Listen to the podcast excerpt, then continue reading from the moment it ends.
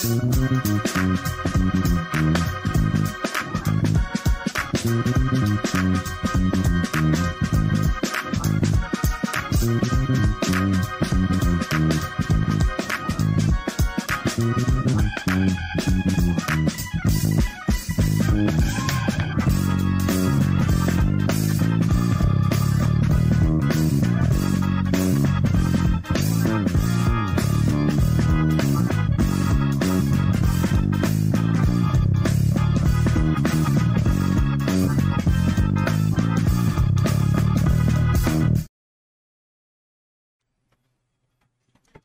galerinha, paz Senhor a todos.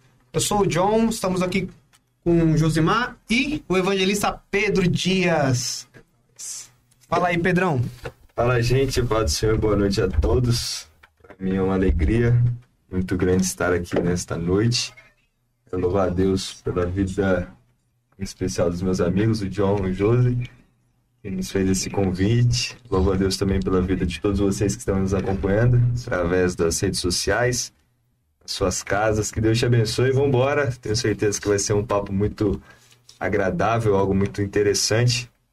É o meu primeiro podcast e tenho certeza que vai ser muito bom e pra gente vai ser um momento muito especial. Boa. E aí, Pedrão? Como que foi a semana aí? Mano, a semana foi boa, graças a Deus. É, semana ansiosa, casa de amanhã. Fui até de verde hoje pra ver se traz uma energia boa pro Palmeiras. Graças a Deus tá difícil, mas tenho certeza que vai dar certo. A semana foi muito boa, graças a Deus. Saúde, né? Família bem. É, Na terça-feira eu fui no jogo do Palmeiras. Empatamos com o Galo. Na quarta também fui pro de ensino e tô aqui hoje, bem agitado o dia. Secretaria da igreja, as coisas da igreja, mas graças a Deus, final de ano até aquela correria, mas Sempre corrido, né? sensação de dever estar se cumprindo, né? Essa semana foi muito corrido também a questão do Abala, que a gente está vendo pro ano que vem. É, tô definindo diretoria, tanto geral como regional. Teve reunião, né? É, Teve semana. reunião ontem, online, agenda. teve reunião da agenda na segunda. Então não para, né? Mas graças a Deus é em prol da obra, minha vida tem sido 95% isso. E é bom demais, eu gosto. Na corrida da igreja é sempre bom. É. Top. Aí, Pedrão, quem que é. o- Vou fazer uma pergunta assim que normalmente a gente faz. É, quem que é o Pedro até perto da sua adolescência? Como você definiria o Pedro hoje, até a adolescência? Até a minha adolescência era um menino que queria ser jogador de futebol. o sonho de todos É nós, o né? sonho de todos Não, nós. todos não. Ah, Eu acho que discordou um pouco. Com esse corpo aqui não dá pra você pensar em ser jogador. Não, eu era, eu era, eu era muito magro, velho. Então, eu era muito Ah, eu magro. também era, mano. Eu sou ainda, né? Mas não casei, né? Então, isso que eu ia falar, depois que casar, É, depois aí todo sim. mundo fala. Eu tinha o sonho de ser jogador de futebol. Desde eu nasci no Rio de Janeiro. Pra quem não sabe, eu nasci em Campos dos Goitacazes, na Baixada Fluminense. Meu avô era... Carioca. Sou carioca. Meu avô era pastor lá. É, meu pai era o vice. E eu nasci, acabei nascendo lá. E desde lá eu era muito novo, eu saí de lá com 4 anos. Mas quando cheguei em Rio das Ostras, perto de Busca, a gente morou lá. Eu comecei já a entrar em escolinha de futebol. Joguei, tinha uma escolinha da CBF lá. Joguei futebol lá e desde então, depois vim para São Paulo. Já tinha 9 anos. Quando cheguei aqui, até o tempo de adaptação, é, eu até perdi muito sotaque, né? Porque eu cheguei muito cedo, fiz ensino médio e fundamental aqui, tô fazendo a faculdade. E aqui eu entrei em São Caetano, né? Joguei três anos em São Caetano. aqui perto, né? Aqui perto, perto da igreja. Perto Da de hora. Chico Mendes ali, pra quem conhece São Caetano. Aí com isso eu tive a oportunidade de ir pra um time, mano.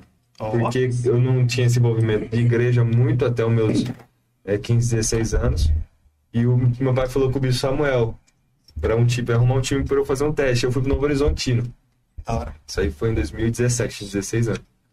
Cheguei lá em março, tudo certo, ia comprei chuteira, fiz os exames médicos 90 e no tal, pé. top, top. Só que aí eu não tinha nem pregar, acho que eu tinha... Ó, pra você ter ideia, eu preguei pela primeira vez em setembro de 16. Isso aí foi em março de 17. Eu não sabia nem bem era isso. tinha... Vixe, velho, foi horrível a minha pregação. Teve uma aula, mas... Mas aí... Mas meu coração fechou pra aquilo, sabe? Meu pai falou, Pedro, você decide, eu vou embora amanhã, você fica ou você vai comigo? Aí eu falei, não, pai, eu comecei a chorar dentro do carro, era eu e ele dentro do carro, meu pai me levou, 400 quilômetros. Nossa. Comecei a chorar, falei, pai, meu negócio tem isso aqui não, tem que ir embora pra casa. Mas nem tinha ideia que um dia eu ia ser, com 18 anos, ser líder de Juca, de que ia pregar, ir pro Acre. Mas só Acre. posso falar sobre isso. Então é isso. Aí voltei, comecei a me envolver mais na igreja, é, escola, igreja, aí comecei a trabalhar aqui há três anos atrás. Aí me envolvi mais, comecei a pregar, comecei a ajudar meu pai, até que 2018. É, acho que eu, foi 18, acho que o Jean me chamou pra trabalhar com ele, aí envolvi mais com adolescente, aí 19 eu assumi a geral. E mergulhei nisso, e a pandemia foi um tempo pra mim Nossa, a pandemia que é bem mudou difícil. minha vida, mano.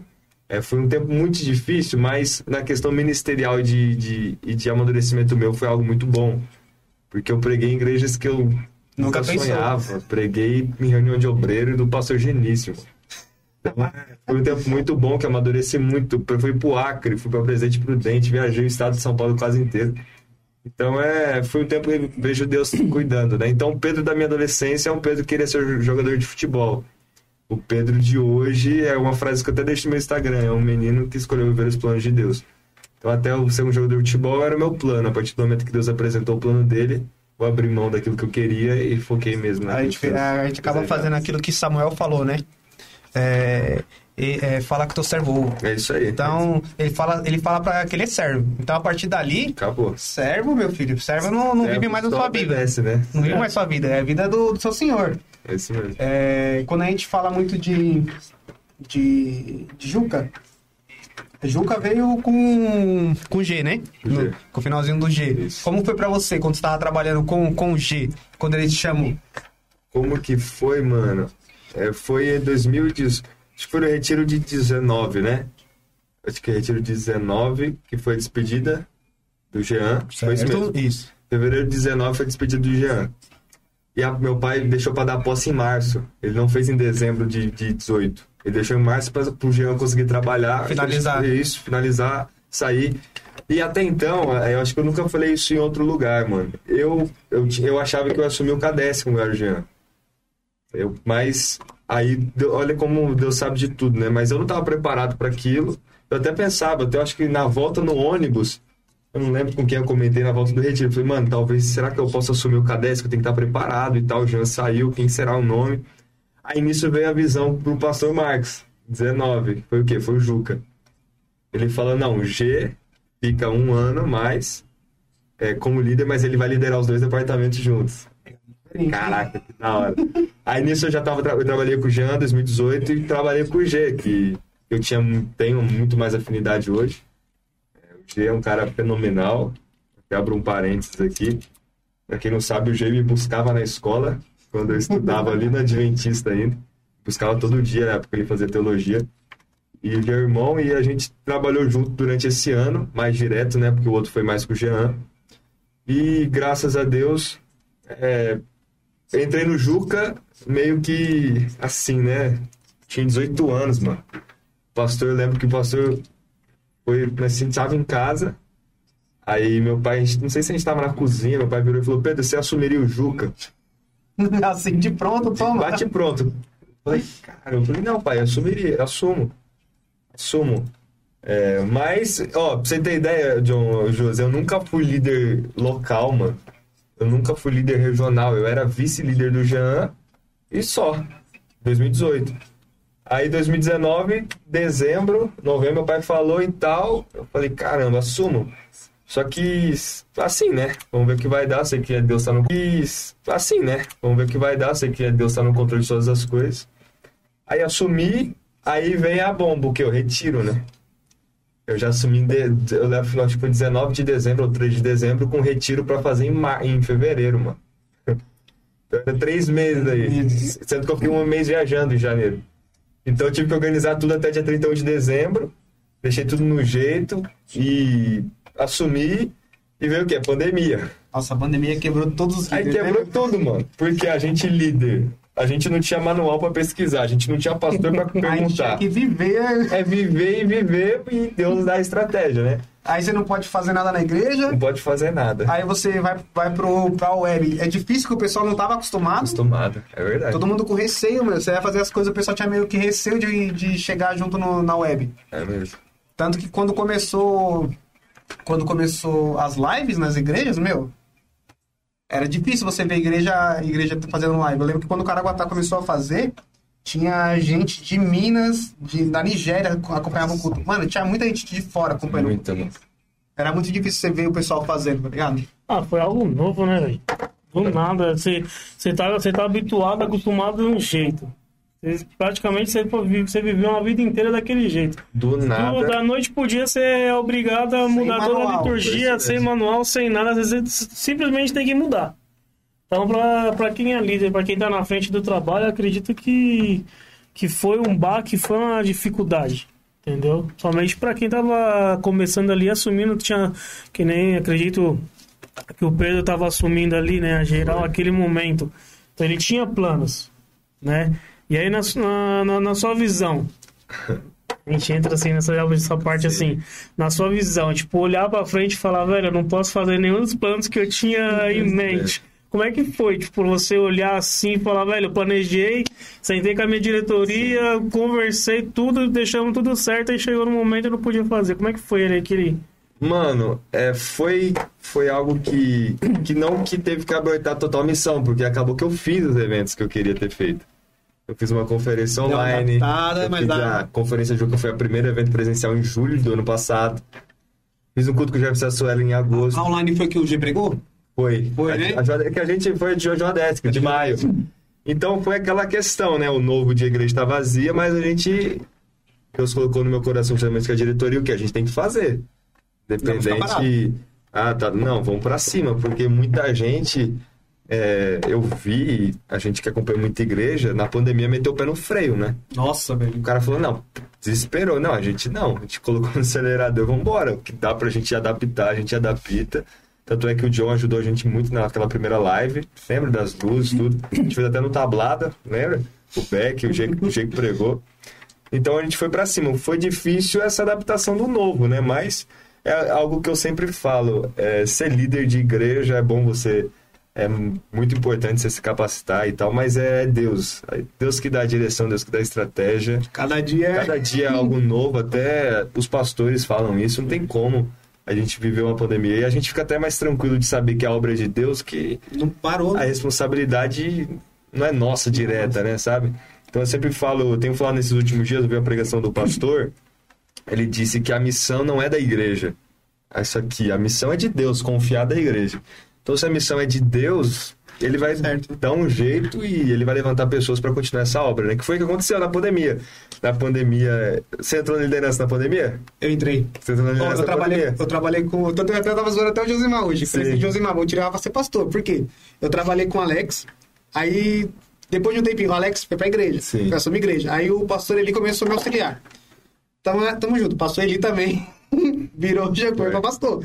Aí eu falei assim, meu, Josimar. Chegou pro João, eu falei, mano, João, já fica aí, né, galera? já. Já fica Foi ligeiro, consagrado. é. Eu falei, já tá presbítero já, Já é o próximo passo. É verdade. E na, na pandemia foi bem assim, mano. A gente veio trabalhando, meu, tudo redondinho, com tudo planejado, tudo na cabeça. Aí do nada chega na pandemia, você vai fazer o quê, meu? É verdade.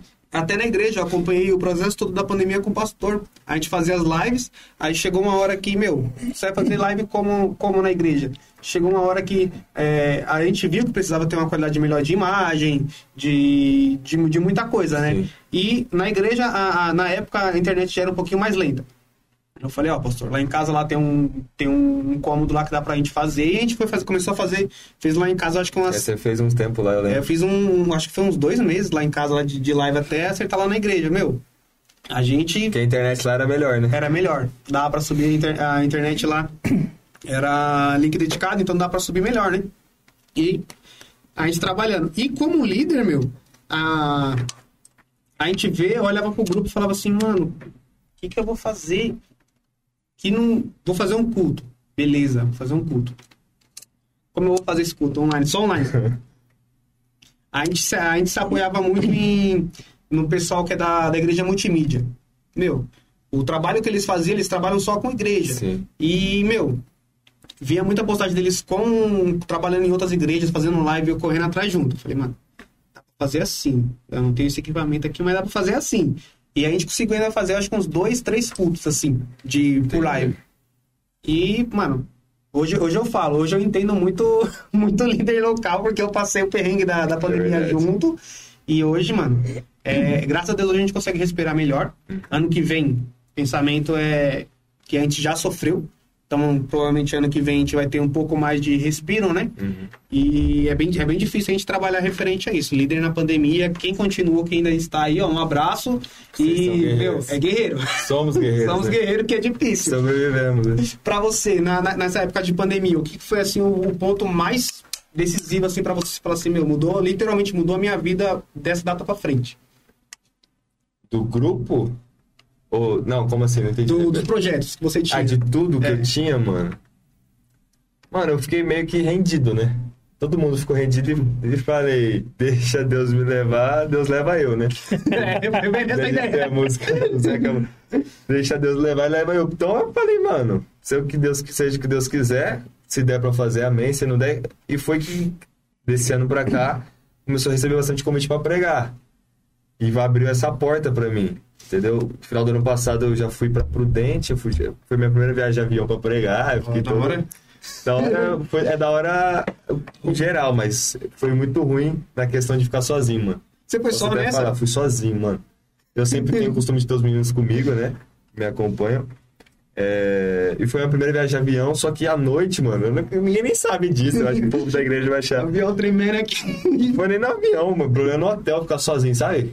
Eu tô acostumado sempre a acabar de pregar, vir pra casa, acabar de Conversar com os com moleques pessoal. comigo, entrar no carro, nós vai parar pra comer.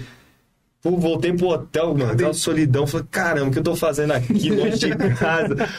Aí eu senti o peso mesmo do ministério, da itinerância. Eu falei, caramba, não é, não é bobeira, não é brincadeira, né? Abdicar Aí dali, eu, coisa. é, bate- abdica bastante coisa. Aí fui, preguei, foi uma benção lá, preguei duas vezes, três vezes lá. Aí voltei pra São Paulo, aí esse ano que eu preguei em muitos lugares, né, mano? Então esse ano pra mim, então essa porta da... Eu entendo que essa pandemia, nessa questão de itinerância de pregação minha, na liderança foi muito bom também, o up que deu, mas nessa questão de pregação eu creio que foi mais. É porque, é o que eu te disse, a pandemia pausou e paralisou muita gente, mas pra mim potencializou muito meu ministério e minha chamada. Entendeu? A minha visibilidade é, em tudo. Eu fui pro Acre, mano. Quem mora no Acre? Tem gente do Acre assistindo, mas eu fui pro Acre. Então, é... Deus foi você, não foi? Oi? Foi foi que eu mandei mensagem, eu acho que foi pra você Ué, que eu mandei. mandou pra mim na hora que eu postei. Então é, então é, você vê que é Deus, né? Você, aos olhos do humano. Então essa questão, acho que é, essa questão ministerial pra mim é, mudou muito a pandemia, abriu muita porta pra mim.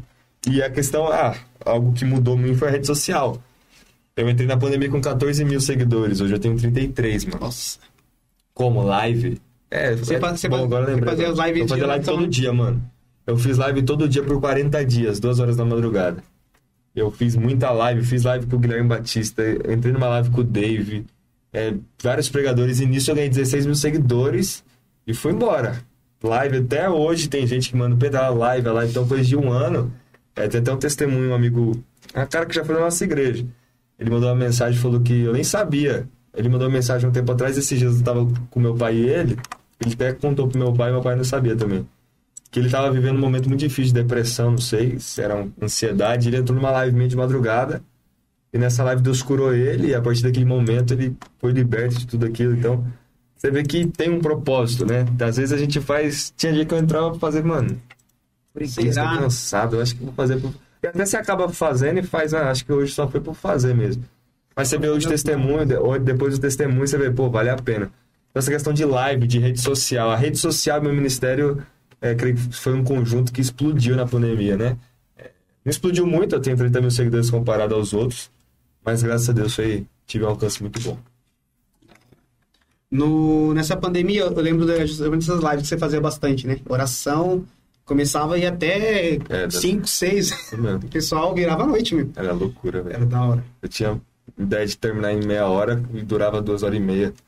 3 horas da Loucura. manhã, os caras ainda estavam ainda lá. Fazia vigília. Aí era top. Era vigília mesmo. E nessa, nessa época aí, você já pensava já o que pro Juca? Mano, é, pro Juca, ó, eu sempre fui, eu sou meio doido, mano. Vou Nós. comentar um pouco do Abala. É, eu sempre tive a visão, é, nunca de mudar e querer fazer diferente de, dos outros líderes, afinal a gente tem um padrão do nosso ministério, mas cada um tem a sua personalidade, querendo ou não. É o Marcão que passou aqui, o G que passou aqui. É, minha ideia, eu creio que até um conselho para quem está nos acompanhando aí, é, a ideia de quem trabalha na igreja e tem visão de reino nunca é ser melhor do que o outro. Isso acho que essa ambição é uma ambição errada, né? Você querer ser melhor do que o líder que, que te Passou. antecedeu, que passou. É a visão de você fazer o seu melhor. Ah, ó, Pedro, como que você quer ser lembrado no seu ministério? Que você foi melhor que o G? Não. Que eu fui melhor do que eu mesmo a cada dia. Então eu quero ter dado o melhor do Pedro, sabe? Então é. Pro Juca, eu sempre pensei em fazer eventos muito grandes e sempre que eu falo com a minha diretoria, eu nunca visi- tive pretensão de só ter gente famosa. Quero de- ter pessoas que sejam crentes de verdade Compromissados com a obra mesmo, né? compromissadas com o altar e a gente que tá no meio, é, querendo ou não, do lado de cá, que sabe muita coisa de muita gente. Então a peneira e o filtro acaba sendo A maior. gente sabe? olha A assim, aí o vê e pessoal fala, fala, não, ah, mas, não, tá mas vai lotar a igreja, mas não vai dar bom. não dá bom, a gente sabe o, o histórico, sabe? Então é sempre isso e algo que o Juca tem que é fenomenal, mano, é que a galera aqui não é presa a isso. Pode ver no, no congresso do ano passado, eu lancei o projetor no dia, mano. Tinha quase mil pessoas aqui na igreja, Encheu, numa pandemia. Não, ano passado não, desse ano. Esse ano. Tô achando que estamos no ano que A vem. galeria, a gente tá na galeria viu? ainda. Então é, você vê que eu acho isso, é- isso é extraordinário, que pouca igreja tem isso, John. A igreja hoje, Josi. Se você não levar um cara famoso, o cara não vai, mano. É. Não, mas ele não tem nome. Hoje não, Juca, você pode ver. Por quê? Acostumou o povo e o povo sabe que vai ter palavra. Independente. Então o nosso povo ficou chato. Os O, nossos o jovens. importante foi isso, né? Isso é extraordinário, mano. Foi mostrar pro jovem que não importa Perfeito. tipo, a, a fama que o pregador tenha. O importante é a palavra que ele vai trazer. É isso mesmo. Pronto. Até meu pai fala algo, é da questão do púlpito do altar, é que você não deve ficar fazendo cambalhota no altar. Sim. Por quê? Porque o dia que você quebrar o braço, Hum, acabou. Ninguém vai. Se você fazer o simples, vai ter o simples todo dia. Meu pai sempre fala, tem que ser sempre arroz e feijão no culto. Por quê? Se você tiver sempre arroz e feijão, sempre a palavra, pô, John, hoje eu não vou conseguir estar no culto. Você prega? Vai ter a palavra ali. Ô, o John não pode, o Josi, você prega? O Jo- Sempre vai ter, mas a partir do momento que a gente acostumar o povo é, com celebridade, com, com show, quando não tem, o povo não vem. o Deixa pessoal de deixa de ir. O pessoal vai pelo, pela pessoa que tá lá. Perfeito. Aí não dá bom. Aí não dá bom. O- Você não o tem o é povo. Deus. Você não vai ter o povo. Você vai ter o seguidor daquela a pessoa. celebridade vai ter o povo, a gente não vai ter. Hoje não, no evento do Juca, se eu colocar um cara de nome e não colocar, claro, pode potencializar e vir gente de fora que gosta do cara, pode. Mas o nosso povo vai estar aqui. Isso é extraordinário que vem, não é coisa do Pedro, isso aí veio do G, do Marcão. Isso aí eu, eu tô colhendo hoje coisas que eles plantaram. Isso é isso na nossa história. Eu até abro um parênteses para falar sobre isso. A gente colhe muita coisa que outras pessoas plantaram e somos beneficiados por isso, mano. Igual hoje, tem igreja que eu chego e tem porta que eu vou, que eu vou por causa do meu pai e do meu avô, não por causa do Pedro. O pastor nunca me ouviu pregar. Tem um dia que eu fui até no pastor Gilberto de Paula, mano. Mogi das Cruzes, igreja respeitada, lotada numa quarta-feira de ensino e era com o de jovens. Eu falei, mano, que peso. Eu lembro esse dia que você, Você lembra? lá. A gente tava aqui no Cudinho, você passou, o pastor Marcos comentou que você tava, Foi. pregando lá. Você é louco, o pastor Gilberto é um ícone, referência. Aí ele, na hora que ele me apresentou e me foi passar o microfone, ele falou, tá aqui o Pedro Dias, eu não preciso falar muito, porque quem vê o filho vê o pai. Nossa. Quem vê o neto vê o avô. Eu falei, caramba. Jogou assim, Eu toma. "Mas jogou assim, Verdade, mira." responsabilidade. Você é o neto do Cido, o filho do Marcos. Aí lá vem o microfone. A amiga já É, assim, ó. chega assim, sabe? Então é, então é isso, mas é. Deus é fiel, mano, e eu tenho certeza da minha chamada, isso é o mais importante, né? Que eu não tô aqui por causa do meu pai nem pro meu avô. Se fosse por eles, o ministério teria uma validade. Mas Deus tem cuidado, né? Graças a Deus, mano. Ô, Pedro, a gente, é, você sendo filho de pastor, filho, neto, Sim. a gente sabe que tem muito aqueles olhares quando começa, ah, só tá assim porque, porque é filho, porque já vem de uma linhagem. Como que você se sentiu no início, quando você começou? Porque não teve esses olhares no início. Como que você encarou esses olhares, essas falas assim do início? Ô, Josi, o que, que aconteceu? Eu nasci em 2001. Meu pai foi consagrado em 90 e pouco. Quando eu, quando eu nasci, meu pai já era pastor. Então, não foi algo do dia pra noite. Eu não virei filho de pastor do dia pra noite. Eu nasci filho de pastor. Então, é algo que até a psicologia vai explicar, é o seu contexto de vida. Você nasceu naquilo. Só que vai chegar um momento que vai ter essas falas, né? Mas essa questão de, da cobrança do filho de pastor já abre até algo que você não perguntou, mas do filho de pastor isso aí eu levei de boa, porque eu nasci nisso e não foi um, foi um processo que foi automático. Mas eu acho que o que pesou mais, o que começou a pesar mais, foi a partir do momento que eu fui consagrado a evangelista. Eu fui consagrado a evangelista com 18 anos. Isso muita gente falou. Pô, menino, é novo. Ah, eu tô aí, meu pai. Eu, fico, eu fiquei sabendo de, de, de jovem ou de adolescente que falou: pô, meu pai tá na igreja há tantos anos e o Pedro já, com 18 anos, já é evangelista, porque é filho do pastor. Só que algo que eu levo pra minha vida, mano, e até hoje, né? No começo, não, até hoje tem gente que fala, Deus ser novo, deve liderar o Juca com 18 anos, de eu liderar o Juca com 20 anos, de eu pregar. Ah, não, ele só tá tendo oportunidade porque é o filho do pastor. Então, o que, que eu levo pra minha vida? Duas frases primeiro. As pessoas criticam porque criticar é muito mais fácil que fazer melhor. Sim. Ponto. A pessoa vai te criticar, pô, criticar o podcast do John, mas ela não tem capacidade de fazer o melhor. Se tiver, beleza, aí pode falar do meu. Então, segundo, você não deve nunca aceitar críticas construtivas de quem nunca construiu nada pô, o cara quer falar da liderança do Pedro, pô, beleza, quando você for líder e fazer pelo menos alguma coisa, 1% que ele fez, aí você tem moral. Essas duas frases eu levo pra minha vida. E outra é os meus frutos. Jesus vai dizer isso, você não conhece a, a, a árvore nem pelo tronco, nem pelo caule, nem pela folha. Você conhece a árvore pelo... E o fruto não nasce do dia pra noite. O fruto é um processo. Então eu levo para minha liderança e para o meu ministério desde o meu começo essa questão que, Pedro, fica quieto seus frutos vai falar por você. Então, meus frutos têm falado, mano. É, eu tenho pregado, Deus tem me usado, não tô querendo me achar com isso, claro que não, honra sempre é de Deus, a glória é dele. Só que Deus tem consolidado minha liderança, Deus tem consolidado meu ministério.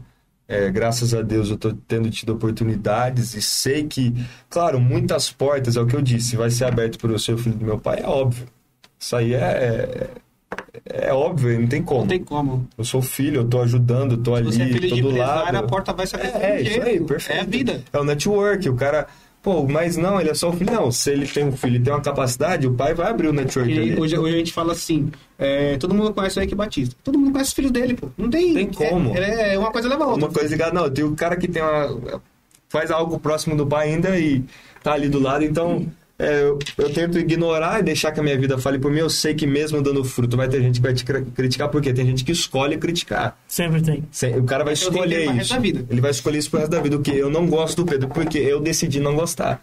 Não, eu não gosto do John. Para, me dá um motivo que você não gosta do John do Josimar. Não tem, eu só decidi não gostar. Ponto. Então é, você tem que. Até o David falou um dia num podcast.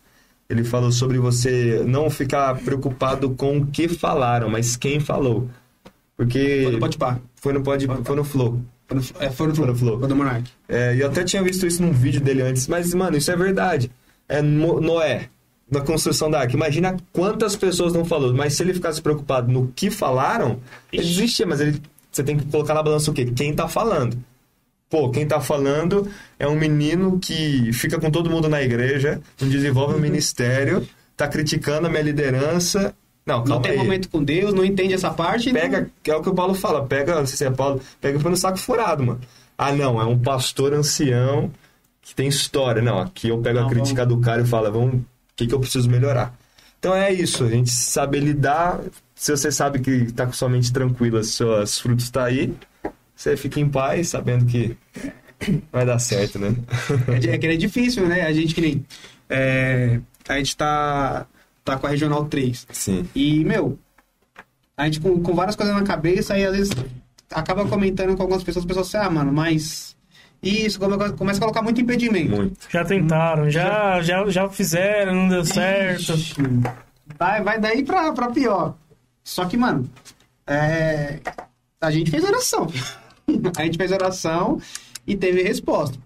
A gente não, não, não, não tá assim, ah, vamos orar. Vamos orar, ah, Deus não respondeu, mas é, o silêncio também não. Não. Teve resposta. Sim. Então a gente vai para cima. E o que o pessoal às vezes critica muito é justamente o quê?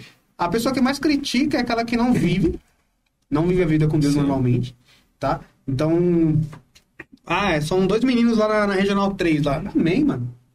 Deus quer, Deus quer os jovens, Deus quer as crianças. Deixa eu ser é criança é aqui, filho. Deixa eu ser criança. Deus quer o Davizinho lá. É, é. Quem foi que derrubou o Golias? Foi um adulto? Menino. Foi uma criança, meu amigo. Que alimentou a multidão. Foi um menininho lá um com... menino que se põe dois pés. Então, a- o, o- o trabalho de Deus, é, hoje eu levo assim. Vai falar mal, mano? Vai falar. Vai falar muito. Não gosta? Beleza, mano. Não, é, não tô fazendo pra você gostar. É, eu- Isso, o meu mano. pensamento é isso. Eu não tô fazendo, ah, tal, tal pessoa é o, tá gostando, não. O negócio não é com você aqui na terra, não. O negócio é lá no céu. Se lá em cima tá bom. Se chegar lá no céu, lá, ó, Deus não agradou, Jesus não agradou todo mundo. Então, eu não vou. Quem vai ser o John pra chegar e falar assim, não, ó, todo mundo me ama. Esquece, impossível. E a gente que tá muito na frente de leva muita bomba disso, né? O pessoal, meu, menino é novo, é. Ah, mas é filho de pastor, mano. Sim. É que nem eu converso com. com a- tem, eu conheço muito filho de pastor. E quando eu converso com eles, eu falo, mano, o pessoal leva muito na. É, como é o nome? Como se a vida da pessoa fosse ser filho de pastor. Que nem você. Você fez faculdade. Você fez de teologia. Meu. Aí a pessoa chega, não, fez porque é filho de pastor. Não, gente. É, é vocação. É vocação. Nem, nem tudo na vida é filho de filho, mano, filho de Você pastor. quer, você quer construir um ministério, você tem que ter uma... Uma bagagem, tem que Tem entender. que ter uma, uma bagagem, tem que ter uma base bem firme. Entendeu? Claro que primeiro confiando em Deus, né, que uma coisa que eu, eu sempre falo com a Tamires, que enquanto a nossa base for Cristo, Acabou. cara, já era, Acabou. não precisa de mais nada.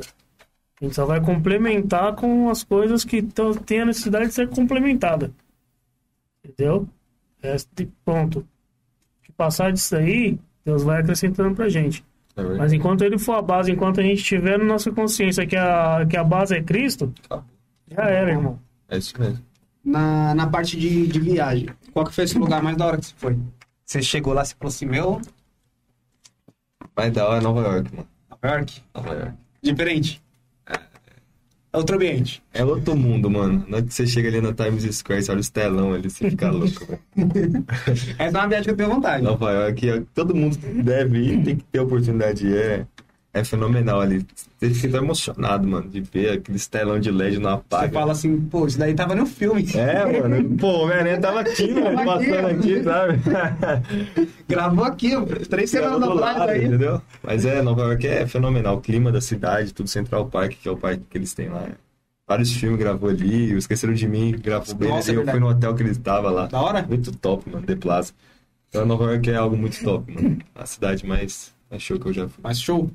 E de lugar assim que você fala assim pra, pra, pra orar, pregar, o que você... O melhor lugar que eu fui? Acre. Acre. Até eu posso até falar um pouco aqui. É, o Acre, mano, me surpreendeu. Foi dois muito. dias esse? Eu fiquei dois dias no Acre. Foi. É, eu saí daqui no sábado à tarde, foi três ou quatro horas de voo. Fui pro Acre, mano. Confesso que eu tava meio assim, por não saber, achando que seria mais um evento, mais uma agenda. Não de menosprezando, mas você não. Tipo, pô, vou pro Acre, mano. Como que deve ser? Você fica meio assim, né? Temeroso. E tem até. A... Eu sou do Acre que comentou. É. Então, é, cheguei no Acre no sábado à tarde e ia pregar já de noite, pregar no Calafate, se eu não me engano. Uma regional 6 ou 3 lá. E, mano, o povo é outro povo, John. Eu falava lá, José, eu falei, mano, esses paulistas têm que vir pelo menos aqui, ficar dois dias aqui com vocês pra aprender, velho. É questão de, de, de, de recepção, calor. É que o paulista já é diferente do carioca, que eu tô acostumado. Carioca é amoroso demais, cara. Carioca, É calor, o cara... você nem, não conhece o negro. Carioca, pra você cima. liga pro cara três da manhã, mano, vou fazer um churrasco na laje. Pode que, pode que. Mano, tô chegando aí, parceiro. Tô colocando uma bermuda, regata e chinelo. O paulista, ele nem te atende. Pô, tem que acordar cedo pra ir trabalhar. O carioca vai virado trabalhar pra fazer o churrasco. Então, é, tem essa distância. O Acre, mano, povo amoroso, povo receptivo. Já cheguei lá sendo constrangido. Pastor Walter, presidente da convenção, foi buscar a gente de Kombi, mano. Ô, top demais. Aí a gente foi pra igreja, aí à noite foi pregar nesse calafate, mano. Igreja lá e tal, mano. Era O grande. povo cantando, eu ficava procurando, mano, cadê o microfone, velho?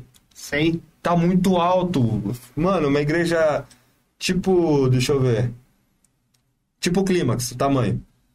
Mas, mano, uma altura, o John ficava, mano, cadê o microfone desse povo? O povo tá garganta, os jovens adolescentes. Falei, meu Deus do céu, isso aí em São Paulo, com o microfone na boca, eles não cantam. O microfone na boca. E arrebentando a igreja e tal. Aí, outra coisa, eles sempre atentos na palavra, o povo te olhando, te observando, sabe? Parece que você é um- uma celebridade. Aí preguei, mano, na, na leitura da Bíblia, já parecia que eu não consegui pregar, mano. Igreja, o povo recebendo a glória, qualquer coisa que você falar, o povo já inflama. o coração muito aberto, sabe? Aí preguei, mano, preguei uma hora e meia, velho. E o povo lá. Aí ele explodiu, explodiu. Aí no final, fui orar, Deus mandou orar pelo povo, entregar, entregar uma revelação lá pro pastor, pra região. Aí uma menina começou a, a, a se manifestar, mano. Nossa. O Gabriel Felipe comentou, ele tava lá comigo no Acre. É, começou a se manifestar e ela queria se matar. Isso aí foi loucura. Ela começou a se enforcar, se enforcar, se enforcar e caiu no chão na minha frente. Nisso eu já tinha chamado o povo pra frente. Isso aí já era 10 e tanta. Aí, pô, lotou a igreja, poder pegou suando que nem. Aí começou, a menina se manifestou na frente. Aí nisso causou aquele paro temor na igreja. O povo começou a cantar o Yeshua, começou a louvar. Aí eu falei, mano, primeira vez que eu vou expulsar demônio, mano. Aí eu falei, mano, o que que eu faço?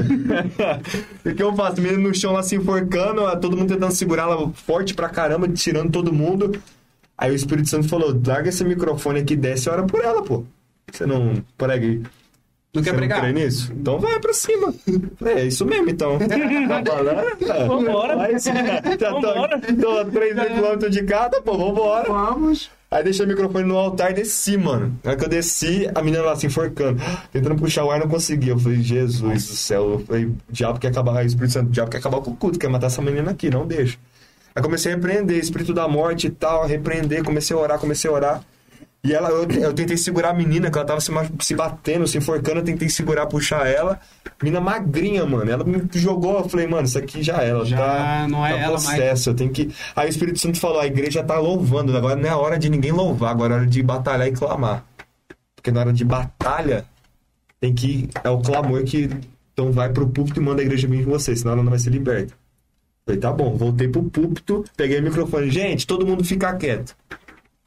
Tava cantando Yeshua, Yeshua. Falei, todo mundo para, o quê? Agora é hora de clamar. Nisso, nesse meio tempo, começou a gente lotar a igreja pro céu da rua. Eu olhei pra porta, um monte de gente na, na porta, assim, olhando, Tá assim. Falei, Caramba. Aí eu falei, gente, vamos repreender. Aí fizemos três vezes. Espírito da morte, em nome de Jesus, nós te repreendemos e tal. Na terceira vez a menina se solta e levanta, assim. Menina magrinha, assim, desfalecida, sabe? Pela pressão. Ela levanta, olha pra mim, vai com a mãe dela. Aí eu olhei, Deus me usou pra falar com ela e falei, aí eu falei: o diabo quer entrar na sua mente, cuidado com as aberturas, essas amizades que você tem. Aí nisso foi o primeiro dia, mano. Aí nisso, a gente tava com uma caravana de sete pessoas, eu acho, aqui de São Paulo. E a gente sempre almoçava, comia na igreja. Então, cada um foi pra uma igreja, uma congregação pra regional, tipo a nossa regional, e depois a gente se encontrava na sede pra comer. E nisso os caras já estavam comendo mocota, porque o meu culto demorou pra caramba. Eu cheguei lá 11 e pouca, aí quando cheguei lá, o pastor, todo mundo, o que aconteceu? Eu falei, gente, o culto hoje foi louco, demônio e tal e tal. Aí foi o primeiro dia, mano. Eu falei, mano, que da hora, velho. Experiência, primeiro dia no Acre, o povo fenomenal. Aí no domingo de manhã eu fui pregar, essa experiência foi da hora. Eu fui pra Acrelândia, mano. Duas horas e meia. Duas horas da capital do Rio Branco. Fui pro meio do mato, mano. Não sei se é sentido Bolívia, perto de Bol... da Bolívia, lá do Amazonas. Cheguei em Acrelândia, mano. Uma igreja no meio. Terrão. Só o templo, templo lindo da, da igreja lá. Era com de ceia, cedo. Cheguei lá, preguei também, mano. Outro tipo, sabe? Parece que você tá num. Uma experiência fenomenal pra gente que tá aqui nesse mundo aqui de São Paulo. É muito bom de verdade. O pessoal realmente foi com o coração O aberto, é né? o povo é crente, John. Eu fiquei o povo, sabendo lá. O povo desse Não, o é, povo é de crente, interior, é de assim, verdade. é crente. É crente. A gente não é crente perto deles, velho. Por isso que eu falo, a gente tinha que ter uma experiência de ficar no Acre um tempo. Porque eu fiquei sabendo de pastor que anda 17km a pé, mano, de moto. Tava conversando com o pastor, o pastor Eliseu, mano, fenomenal. O pastor Eliseu é, até foi o chefe lá fazer a comida pra gente. Ele é o pastor de Acrelândia. O cara é fera.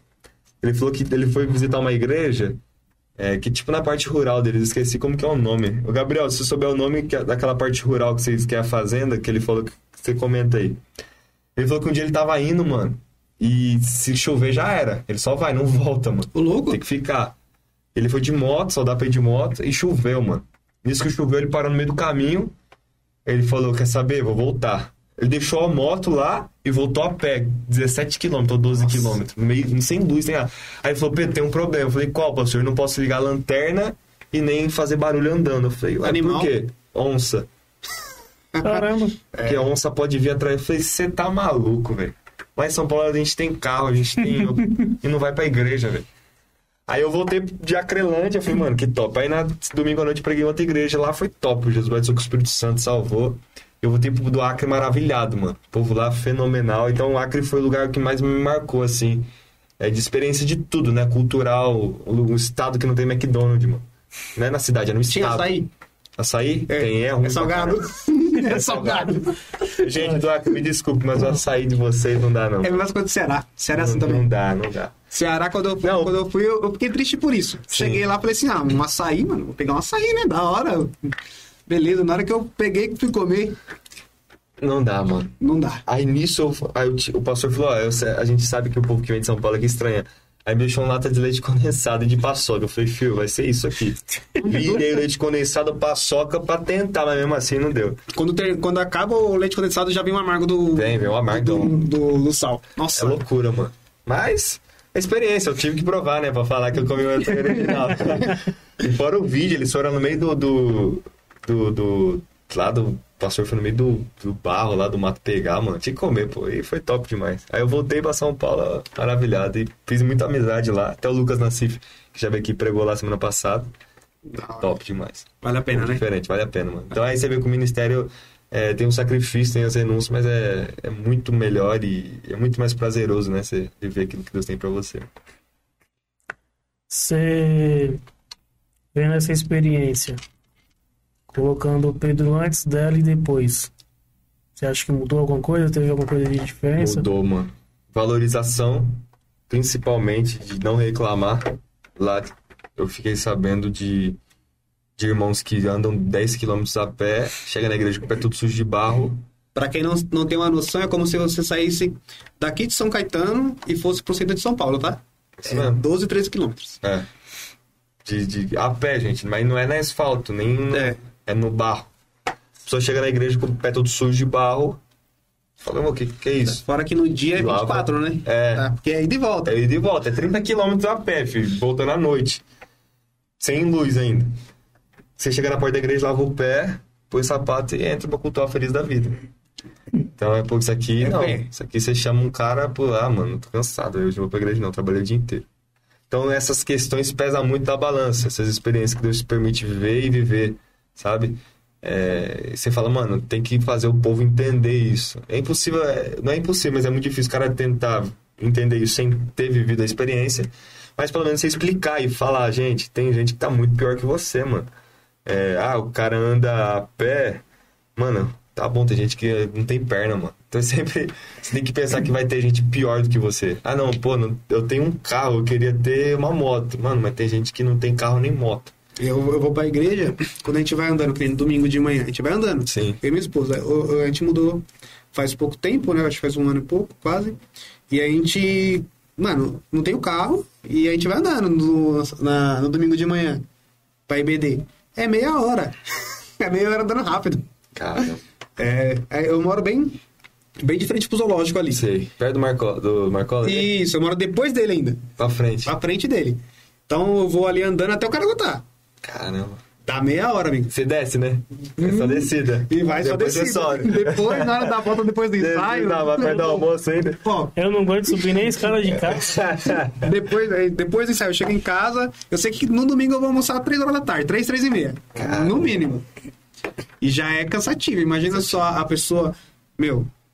Eu. Fora que é um calor, mano.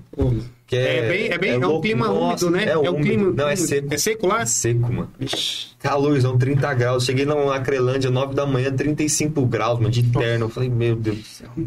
Imagina. Então é isso que você falou, mano. É o sacrifício, sempre vai ter sacrifício, mas sempre vai ter gente que vai sacrificar mais, mano. É. E a gente tem que pôr na balança. Então eu mudei muito essa questão de ver a questão de ministério, de reino, é, corpo mole. Eu não sou muito de fazer, eu sempre, quando eu tenho, eu posso e vou na igreja, não falto culto de quarto, culto de domingo, meus compromissos, mas a gente pesa mais, né? Um dia que vier essa, esse sentimento, fala, não, gente, Meu. tem um pessoal do Acre lá, Que é bem mais, é bem mais complicado. mais complicado, entendeu? Então eu acho que mudou muito essa questão de experiência aí. de- Aqui a gente tem a comodidade, né? Tá, tá fácil, mano. Chamou, Tá tem fácil, Uber. Tá fácil. Tem Uber, filho. A passagem pra lá, mano, igual a gente fazer evento aqui, a gente tem todo mundo em São Paulo. A passagem pra lá é mais barato você pegar uma passagem pra Miami, mano. Porque você ir pro Acre. É 3 mil reais a passagem, mano. Caraca. Entendeu? É porque é difícil ter É viagem, né? difícil, mano. É pouca gente, a demanda é pouca. Então é, é complicado, eles têm uma dificuldade muito grande, mas é um povo fenomenal. O estado do Acre, eles são muito unidos. Eles fizeram o congresso agora estadual com duas mil pessoas, mano. Só Madureira, entendeu? Então é, é top demais. Os caras é... marcou mesmo. Já é da hora. Tem até duas, que é do Acre aqui, a Josiane e agora a Sauliane. Sou do Acre, amo meu Acre, ó. Paz do Senhor. quero conhecer. A Ati falou: quero conhecer o Acre. Acre. Até eu agora fiquei com vontade de Não, o. Acre é top. Nós tem, ó, tem uma caravana pro Acre, velho. Tá de, de busão, tá? De Juca e lá Top, pro cara. top. É louco, top demais. Fora, fora o Acre. É, outra igreja, outro local que você foi assim que você falou, mano, aqui é top. Mano, tem alguns lugares. Ó, Guararema. Eu fui em Guararema numa conferência em julho. Deus me surpreendeu, mano, porque sabe aquele dia que você. Mano, quando você menos tá, parece que é quando Deus mais usa, velho. Que eu tava meio assim, mano. Falei, será que. O dia que você tá meio sem fé, eu tava nessa pegada de batismo do Espírito Santo, mano. Que começou aí na- no culto de fevereiro aqui, que teve Sim. 15. Aquele culto Deus me deu uma fé, porque, mano, você tem que ter ousadia, John. E eu até eu falei no começo do culto, falei, mano, Deus vai batizar 10 hoje. Se Deus não batiza, mano.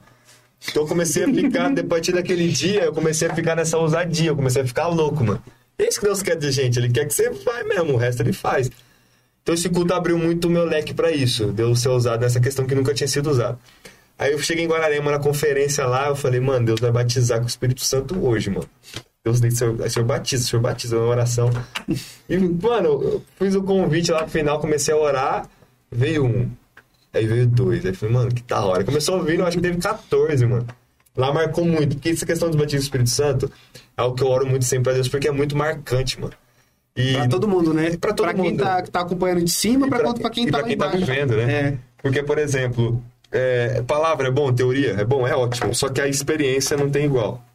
Então hoje tem muito jovem adolescente na igreja que tem muita teoria, tá ouvindo a vida toda que Jesus é salvo, Jesus é o caminho, a verdade e a vida, mas não tem experiência. É diferente a, a experiência. É o que vai do- segurar, mano. De verdade, né? A pandemia só segurou quem tinha experiência. Porque quem vivia de, de base, porque a igreja fechou. Ele não assistia culto online. Agora, se quem tem experiência fala, não, mano, vai além de quatro paredes da igreja. Eu, eu entendo, eu entendo o, o real, né? Sim, você sabe, eu é, entendo o que, que é, eu já tive, sabe? É diferente do cara falar, mano, que é. o, o pastor tá falando. O pastor tá falando. Eu tô vivendo. Isso. E algo que eu levei pra minha vida, mano, quando eu comecei meu ministério, eu não- de vez mesmo, alguns anos atrás, uns 3, 4 anos atrás, eu, eu sempre oro, e até hoje eu oro, eu falo, Deus, eu não quero viver de experiência do meu pai nem do meu avô, mano. Eu não quero subir no altar e falar, não, no meu, o meu avô viveu. Não, mano, faz 30 anos. Não, meu pai viveu. Não, eu quero falar, não, eu tenho vivido. Não, eu orei. Pedro, por quê? Pra você? Não, pra eu. Pro cara ter credibilidade, mano. É diferente um cara falar que viveu e um cara falar que não viveu. Eu Pô, vi e eu vivi. e eu vivi, é diferente. ah, não. Contar a é. história dos outros é bom, mas contar a sua. Eu tava lá na Copa, lá jogando lá, eu fiz o gol. Não, eu vi Eu o vi gol. na TV. Eu É, tava, eu tava onde? Eu tava lá no interior de São Paulo. Não, eu tava no- na Rússia, mano. Eu sou Renato Augusto, entendeu? Então é tava lá. diferente. Igual o Pedro. Pô, o Pedro foi o único que saiu da mar. Quando chegar do outro lado lá do mar, do bar, o único que pôde falar foi Pedro, mano. O resto teve que contar a história de Pedro. Não, eu vi ele andando. Eu Pedro, vi, não, eu eu andei. Eu, eu- eu- a Bíblia não fala, mas eu imagino o Pedrão, depois que desceu, andou, subiu, chegou, chegou lá, olhou pros outros dando, seus trouxas. Eu andei. Eu andei Andei ligado, mano. É isso Andei mesmo, ligado. pô. Porque, mano, pô, hoje a nossa geração conta muita experiência dos Sim. outros, velho. E Deus quer chamar a gente pra viver a nossa própria. Então, esses cultos que eu tenho ido, eh, essas orações batismo Espírito Santo, tantas outras coisas, tem me marcado muito, sabe? Então, é... Guararema foi muito top. Tabuão, preguei na reunião de obreiro do pastor Genício aqui, mano. Foi top também. É, não teve nessa questão espiritual muito forte, porque é uma reunião de obreiro, mas a palavra foi top. Mogi e Campos, que é onde eu voltei, onde eu nasci, mano, que eu fui em julho no Rio. Da hora. E foi muito marcante, porque meu pai fundou lá o Madecan, quando eu nasci lá, meu pai era o, vice, era o líder geral da Madecan, Nossa. ele fundou. Quando completou 20 anos, que foi agora, foi no ano que eu nasci, ele fundou. Eles me chamaram pra estar ministrando. Na verdade, chamou meu pai, meu pai falou, não, quer saber? Vocês ace- aceitam? Deixa o Pedro. Ele foi, nasceu aí. Aí eu preguei, foi muito marcante, mano. Porque cheguei, pô, eu cheguei, terminou o culto, vem o irmão falar, Pedro, eu tava no dia da sua apresentação aqui. Caraca. Falei, caramba, que da Isso é hora. da hora, velho. Mano, é muito da hora, porque você vê. É a, pra pessoa que fala, mano, eu fico feliz de ter visto o seu crescimento, você não desviou. E pra mim, fala, mano, graças a Deus consegui me manter 20 anos se passaram, mudei de três lugares e consegui viver e voltar pra cá cumprindo o que Deus tem pra mim. Então, é, em um ano aí, na- tudo isso na pandemia. Na pandemia. Entendeu? Então a pandemia, é, para muitos, pra gente, né? Foi um momento de sofrimento, pra uns foi bem mais claro, perdeu a gente querido. Mas oportunidades também Mas oportunidade e experiência sem igual, mano. E tenho certeza que pro ano que vem é, vai explodir muito mais em nome de Jesus, mano. Fora, fora a parte ministerial, questão de, de estudo. Como que foi pra você? Vamos lá. Terminei a escola em 2018. Ensino médio terminei em 2018 com 17 anos. E tem aquela pressão que você tem que terminar e começar a Já faculdade. correr atrás. É. Aí minha mãe falou, não, se você ficar parado, você não volta, Pedro. Faz alguma coisa. Faz alguma coisa. Eu falei, caramba, meu, tem que fazer. Só que aquele negócio, John, que você até comentou, é, silêncio não é resposta, mano. Resposta é sim e não. Sim, não. Não, quem cala consente, nem Não. sempre. Às vezes é preguiça de discutir com gente chata. É, também tem essa ideia. Então, com Deus é isso, mano. Criança é assim, mano. Não, é sim, por quê? Não, por quê? Silêncio não é resposta. Então, eu, o que, que eu fiz? Eu pro- tentei procurar uma faculdade que conciliava com o meu ministério. Que ali é mais ou menos que vai me ajudar nos dois. Porque eu, mano, a minha vida é igreja. Eu não me vejo fora da igreja, eu não me vejo sendo. trabalhando numa empresa, eu não me vejo. Pedro, nossa, você tá falando isso porque. Não, porque eu não me vejo, mano. Isso aqui tá dentro de mim. Eu queria, pô, ter sido jogador de futebol, era, pode até ser bem sucedido, mano, mas não, não ia ser realizado. Então, aí eu entrei em 2019, fui fazer o quê? Psicologia. Tá dentro ainda, Tá né? dentro, Tá falei, dentro. mano, opa. aqui vai ajudar, o pastor também é psicólogo, sabe? Aí fiz 2019 inteiro, aí eu falei, mano, isso aqui não é pra mim não, velho. Começou Freud lá, psicanálise, isso aqui tá muito louco. A professora falando, é, não, porque milagre não existe, Deus não existe, porque é o próprio corpo. Eu falei, mano, cê é louco, ela vai me bagunçar minha cabeça. eu lembro que uma aula era uma professora japonesa de manhã aqui na USC. Ano passado, antes da pandemia, em fevereiro, eu entrei e ela começou a falar, porque milagre não existe. Quando uma pessoa começa, é a fé, assim, você vai na igreja, você começa a ouvir falar que você vai ser curado, o seu próprio corpo começa a criar cura e tal. Eu falei, mano, que loucura é essa, velho? Aí até que eu entrei, aí entrou a pandemia, março. Aí eu entrei no propósito de jejum e oração, porque eu falei, Deus, eu quero uma confirmação. Se eu saio daqui, eu não saio. Se eu fico. Isso aqui pra mim, pra mim, Pedro Dias, não é dificuldade. Eu não quero fazer psicologia, não. Não bate. Tá fora da minha ideia. Fora. Vai ajudar, mas não é isso. Aí eu falei, mano, um médico pra ser médico, ele tem que fazer o quê? Medicina? Medicina, um advogado vai fazer o quê? Ah, fazer administração, vai ajudar? Ajuda. Vai, mas você tem que ser formado em direito. Aí comecei a falar assim, aí comecei a entrar em jejum oração pra falar com meu pai, pra pedir autorização pra ele pra eu mudar. Pedi pra falar o que, que ele fala, né? Aí orei semana toda e foi numa sexta-feira, eu subi no gabinete, pai, preciso falar com você. Expliquei, pô, não tô sentindo, eu quero fazer teologia. Porque nisso eu, já, eu tinha sido me formado, eu me formei em 19, aqui no nosso curso. Certo. Comecei com 14, me formei no básico. E, mano, teologia entrou no meu coração, velho. Teologia, teologia, teologia. Mano, eu falei, é isso, velho. Eu preciso, mano, eu quero ser um pastor. Eu não nego isso, nunca neguei. Eu quero ser um pastor. Eu- hoje eu tô pregando. E eu vou fazer o quê? Eu vou fazer teologia. Lá na frente, se der pra fazer outra, faça. Eu faço uma pós em alguma coisa top demais. Aí, já saí, na mesma semana, antes de trancar psicologia, eu já me iniciei em teologia, mano. Comecei teologia online, comecei, e faço na Uninter, a minha faculdade é online, ela é interconfessional bíblica, eu me formo em 2023. Então ano que vem já é o último. Formo no- na metade de 23, praticamente. Aí entrei em teologia no meio da pandemia, tranquei teolo- psicologia, comecei teologia e tô indo, mano. E me encontrei. Algo muito da hora, algo que eu gosto, algo que é diferente quando você vê algo que você gosta. Porque, ah, Pedro, mas, pô, alguma coisa você vai gostar de psicologia, a gente não vai gostar de tudo no curso, beleza, mas se seu coração não abrir, mano, você tem aquela pegada não Não adianta, fica batendo, velho. não fica fica. batendo. Aí entrei em teologia e tô aí, mano. Me formo, já tô na metade do curso agora, dezembro. Concluí metade, um ano e meio. E tenho certeza que, que vai ser uma benção. Dentro da, da outra faculdade, o que, que você me disse aqui que era mais difícil para um, um- um jovem é, crente ver e, e- e ouvir? Eu tinha facilidade do que eu fazer faculdade de manhã, mano. Faculdade de manhã, você priva muito, muito. É claro que é impossível, a realidade de muita gente é diferente, mas o crente deveria fazer faculdade de manhã. É mais tranquilo para É de, mano, pra questão de tentação, mano, é de boa. Porque de manhã é o povo que é mais tranquilo, é muita menina. é, mas a menina que, mano, ela vai pra faculdade e vai embora. Então, na minha. No meu contexto foi muito tranquilo essa questão de tentação, de bar, porque de manhã, mano, ninguém vai beber. Tinha os caras que bebiam, bem, mas. É, de, É, é, sexta de manhã, não, quero, vou sair daqui, eu vou embora pra casa, 11 horas da manhã. Os caras não, da noite vai pro bar. Só que a gente sabe, tem gente que trabalha, é muito difícil. Mas a questão é essa de confronto de fé, pelo menos na minha faculdade de psicologia era isso.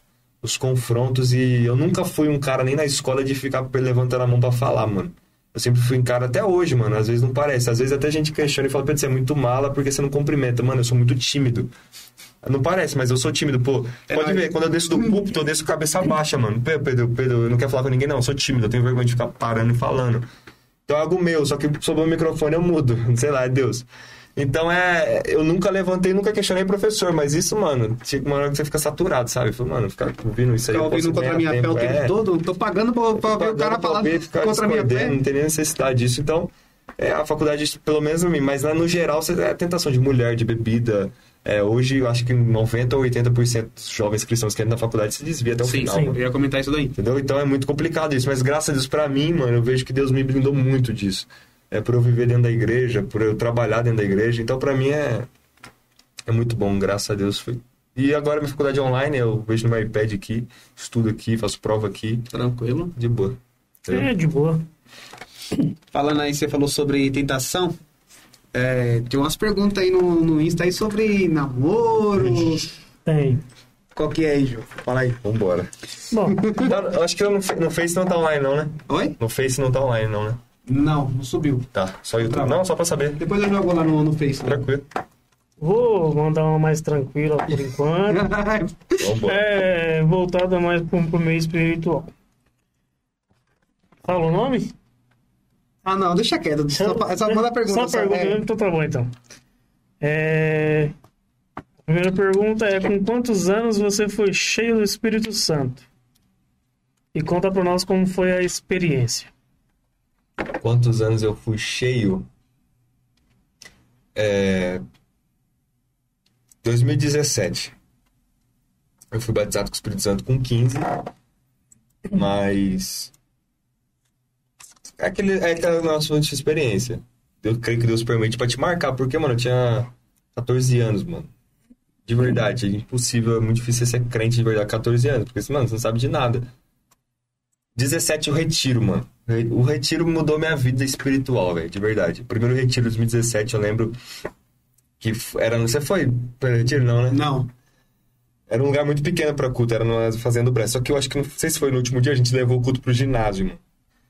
E no ginásio, mano, eu, senti algo que eu nunca tinha sentido, sabe? Aquele negócio de chorar mesmo, de sentir algo aqui dentro. Você sabe que não é emoção, que chorar, chorar, chorar.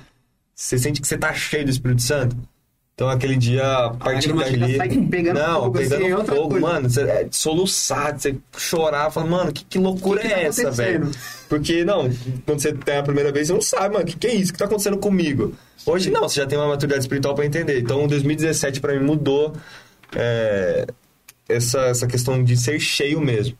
Claro, em 2017 eu tinha 16 anos, comecei a pregar com 16, mas pregava uma vez a cada quatro meses. E a partir daquele dia eu comecei a crescer e ter uma maturidade espiritual maior, né? Mas o 16 cheio mesmo foi com 2017, fazendo quatro anos. A próxima já? Gente do Acre ainda. Você, você comentou em relação a. No início você falou sobre a, prim- a sua primeira pregação. Né? Uma das perguntas aqui foi justamente sobre como foi para você a experiência dela. Primeira vez que você teve a oportunidade de pregar. Experiência horrível.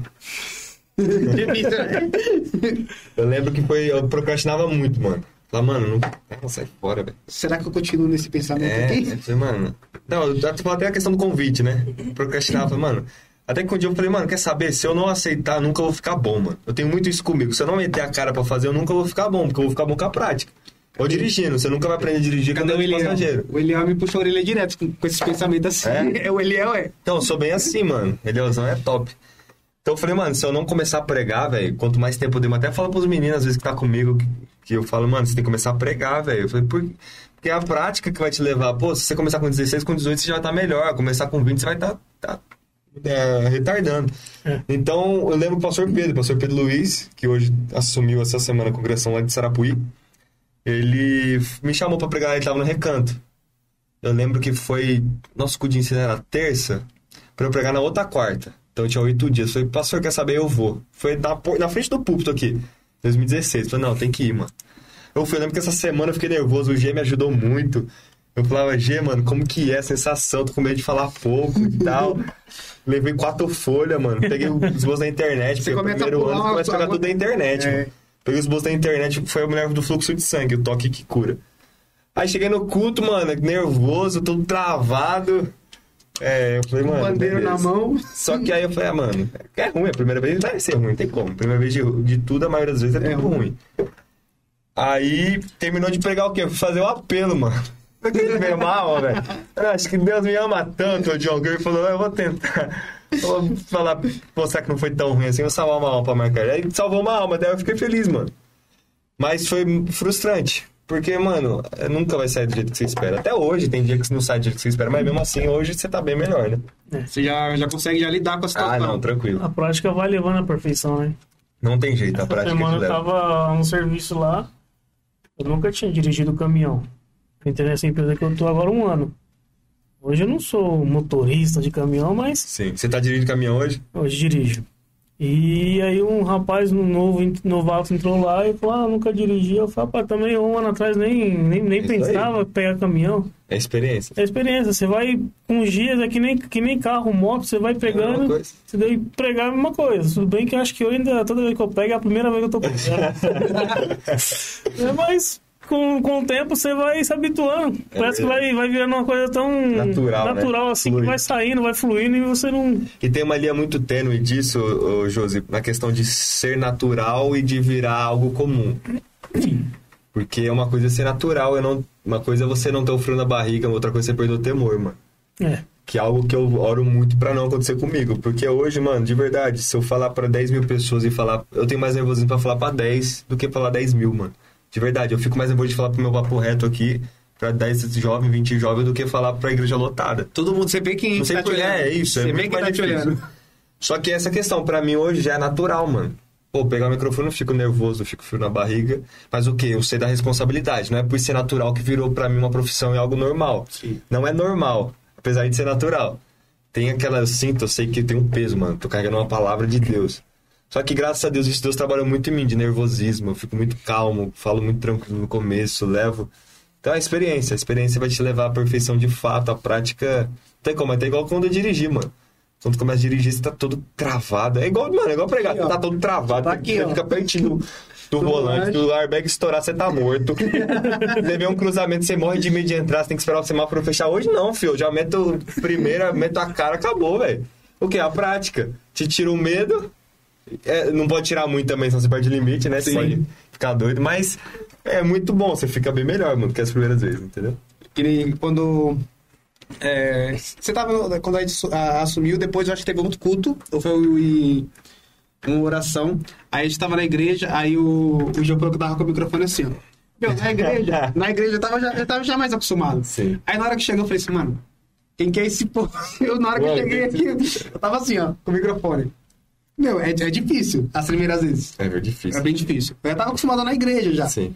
Aí quando chegou lá, eu falei, mano, na hora que eu subi, na hora que eu peguei o microfone, o microfone já parecia um pandeiro na minha mão, aqui assim, ó. É verdade. Isso é bom, mano. Isso aí, Mike. É aquela questão, pô, Pedro, você se arrepende de ter. Não, porque se eu não tivesse isso, eu não tinha construído quem eu sou hoje. Sim. Então, pô, os erros lá atrás, se você pudesse apagar, você apagava? Mano, não. Moldou, Porque ele me moldou, sabe? Então é. deu forma, tá tudo certo. Tá certo. Aquele lá foi responsável por estar vivendo aqui hoje, e o que eu vivo hoje é por causa daquilo que eu vi lá atrás. Então você fica tranquilo. Deixa eu ver a próxima aqui. Vou, ter um tema aqui, aquela que é, que, que é de zoeira.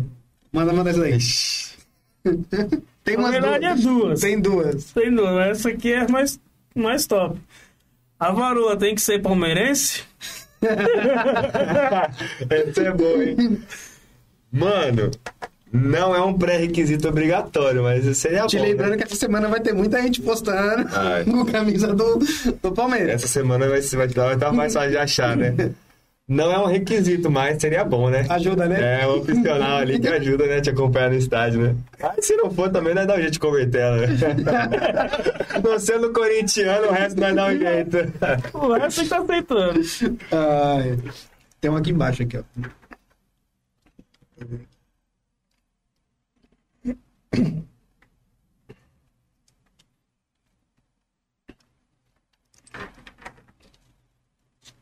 Esse aqui?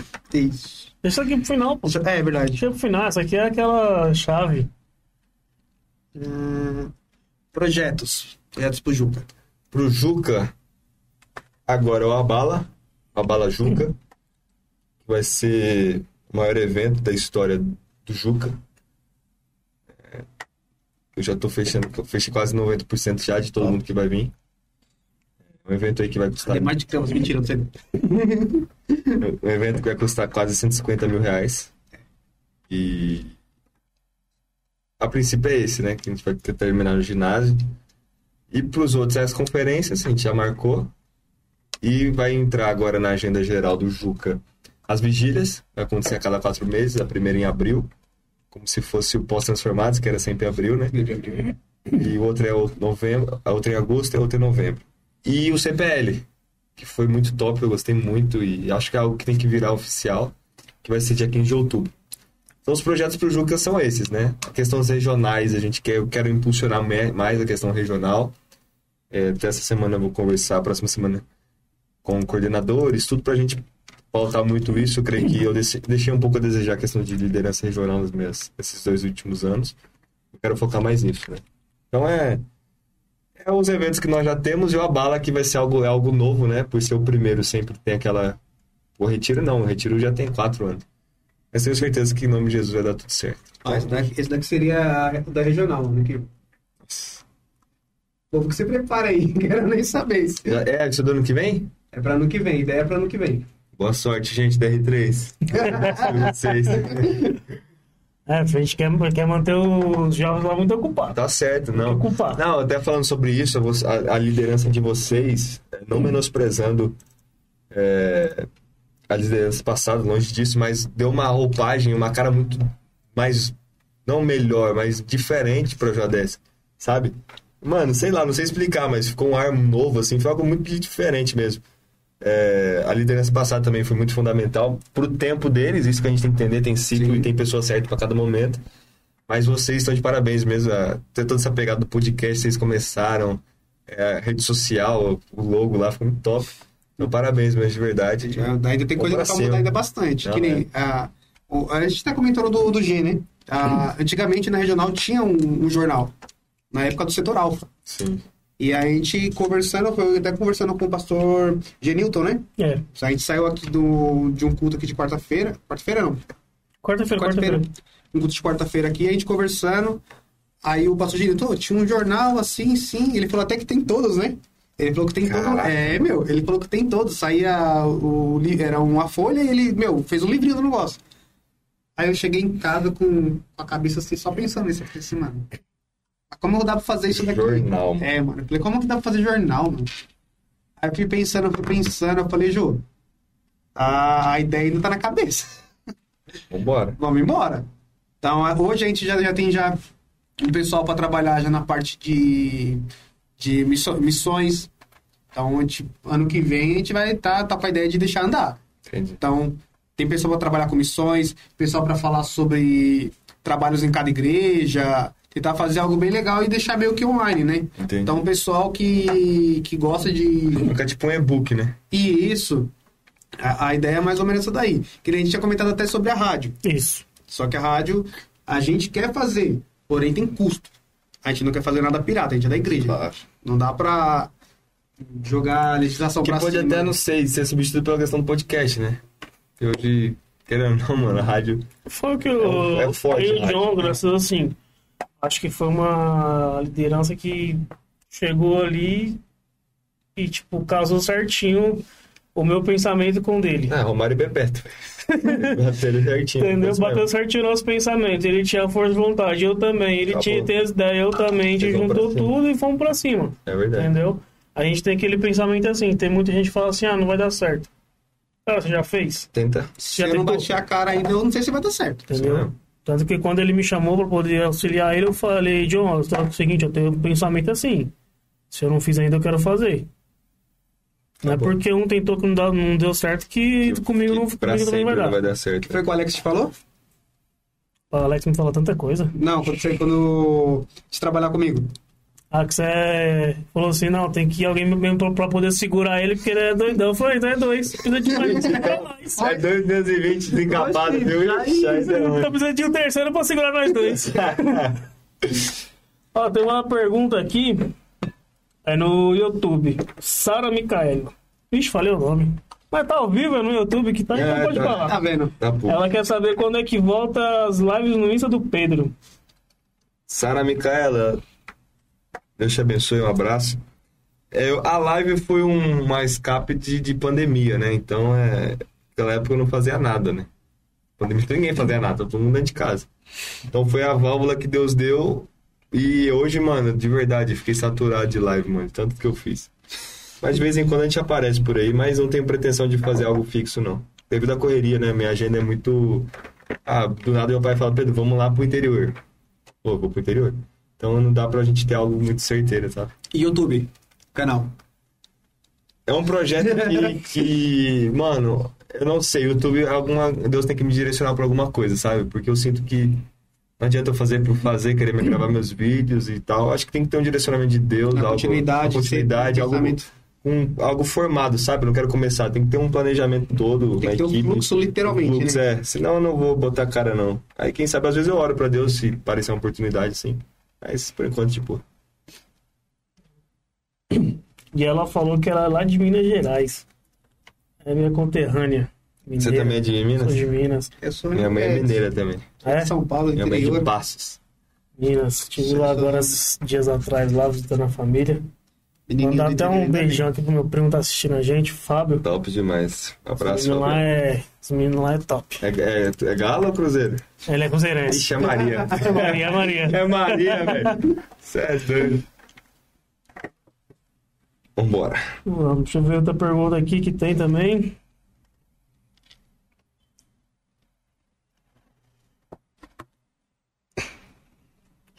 A outra também é zoeira.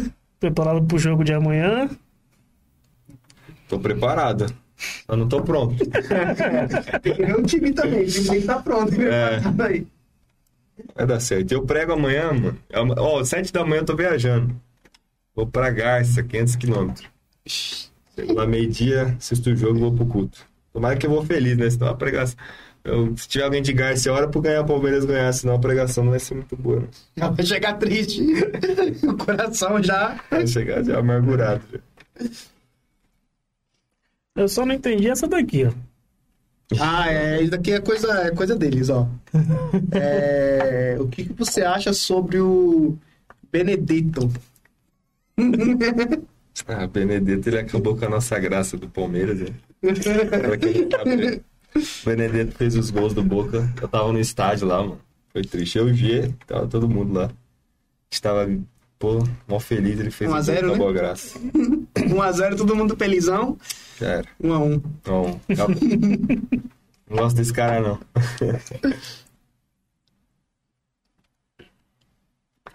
Fora, fora isso, você hoje tem muito, muito pensamento com, com o Juca, né? Tem. Já pensou em alguma vez separar o departamento?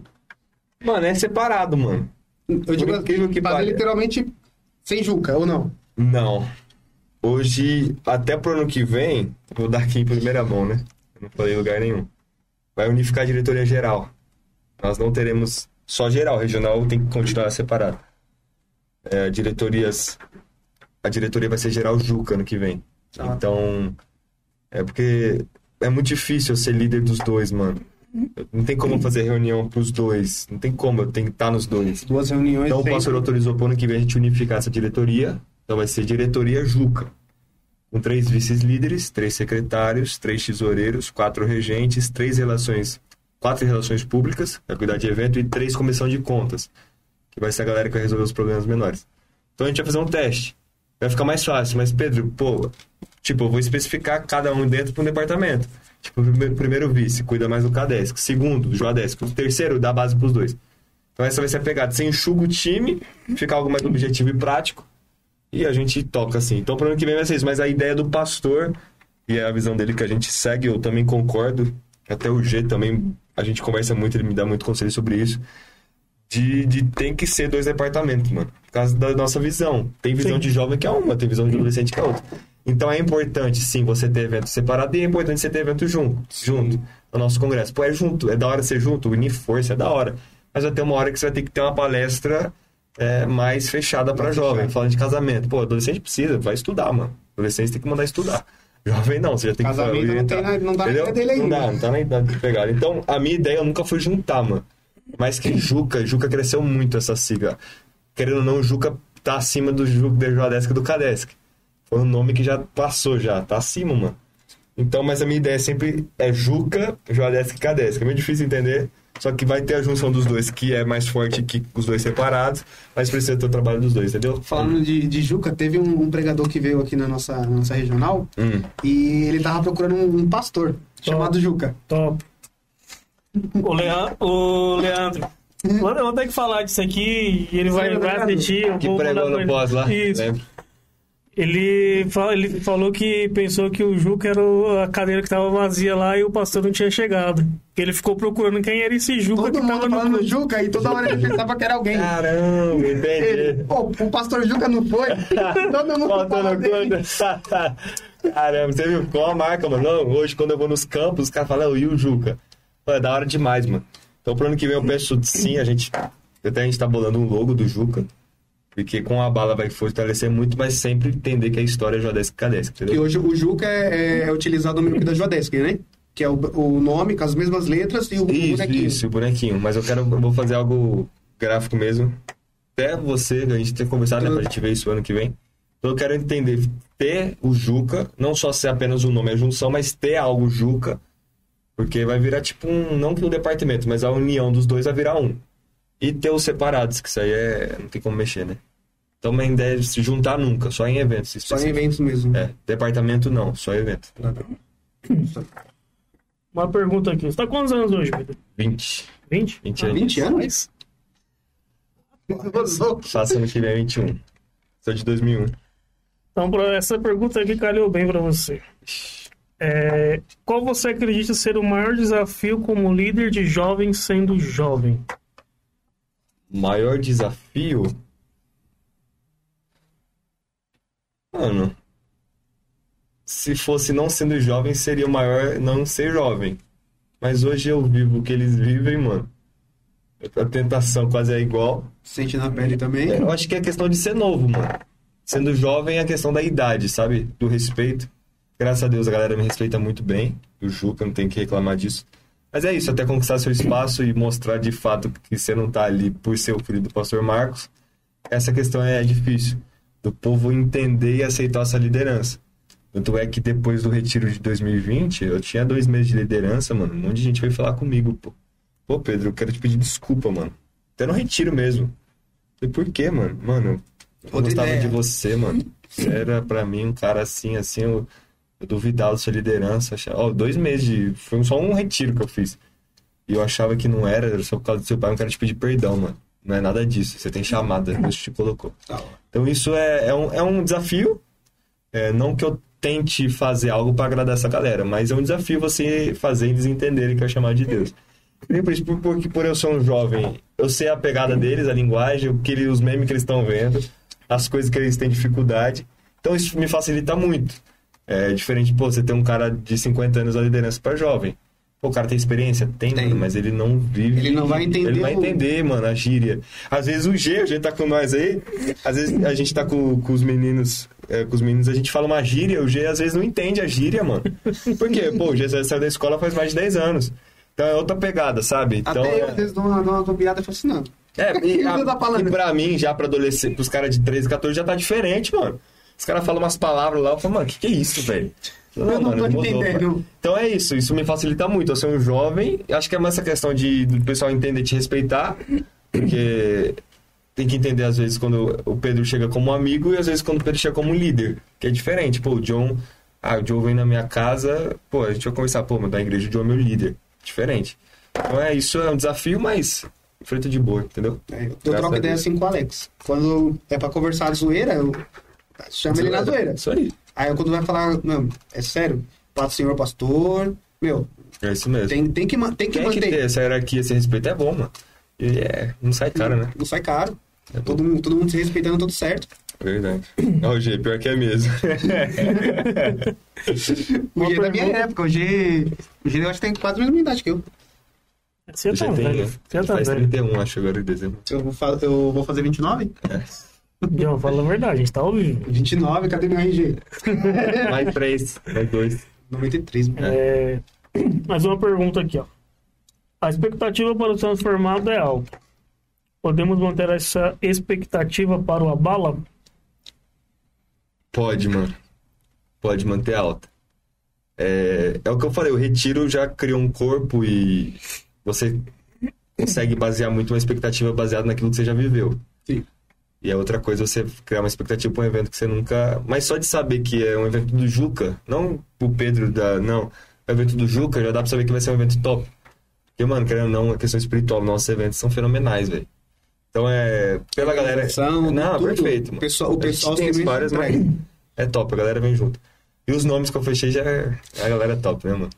Quer dar algum spoiler? Não, eu pensamento nele, não. Não, né?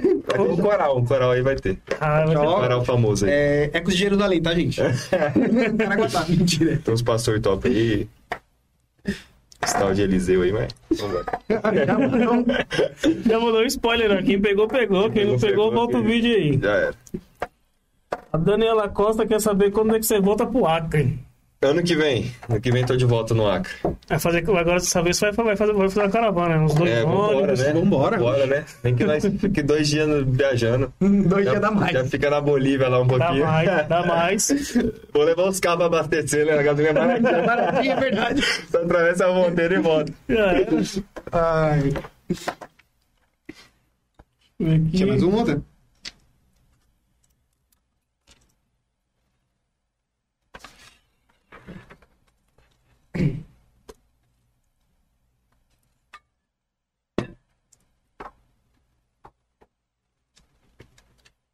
Hoje aqui pra você aqui na sede, você acha, você acha difícil é, trabalhar na, na igreja sede?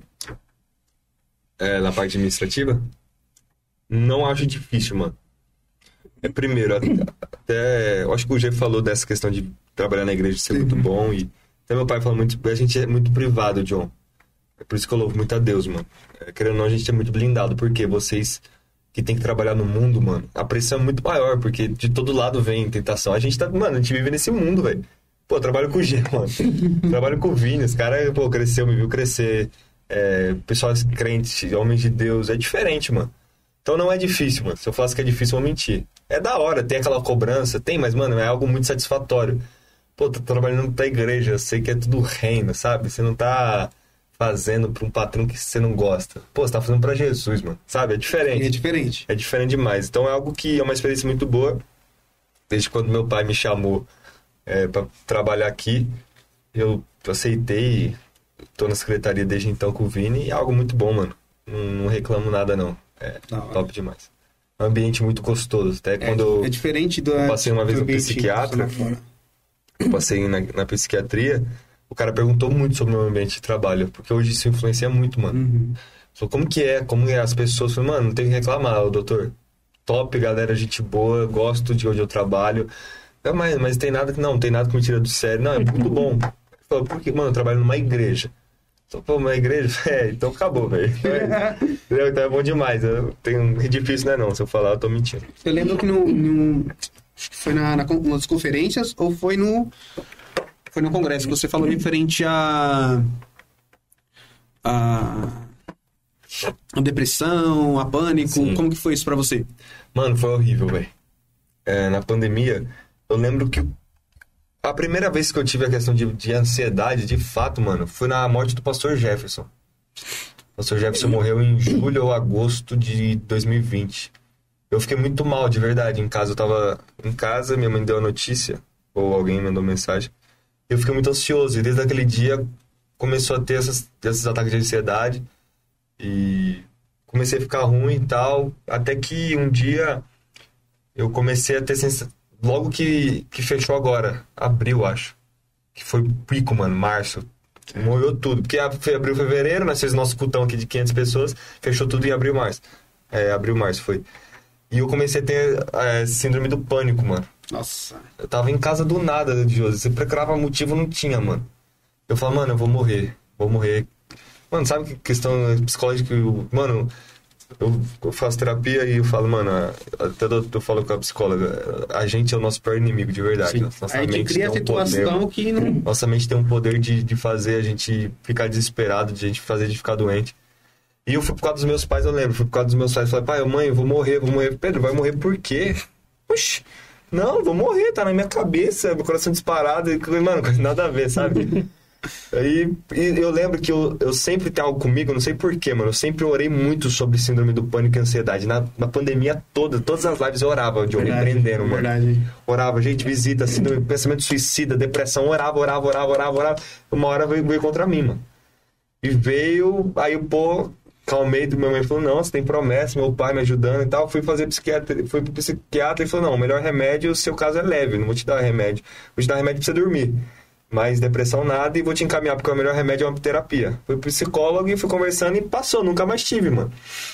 E eu vi que, até às vezes eu converso com o G, vou citar muito o G porque a gente conversa muito aqui à tarde.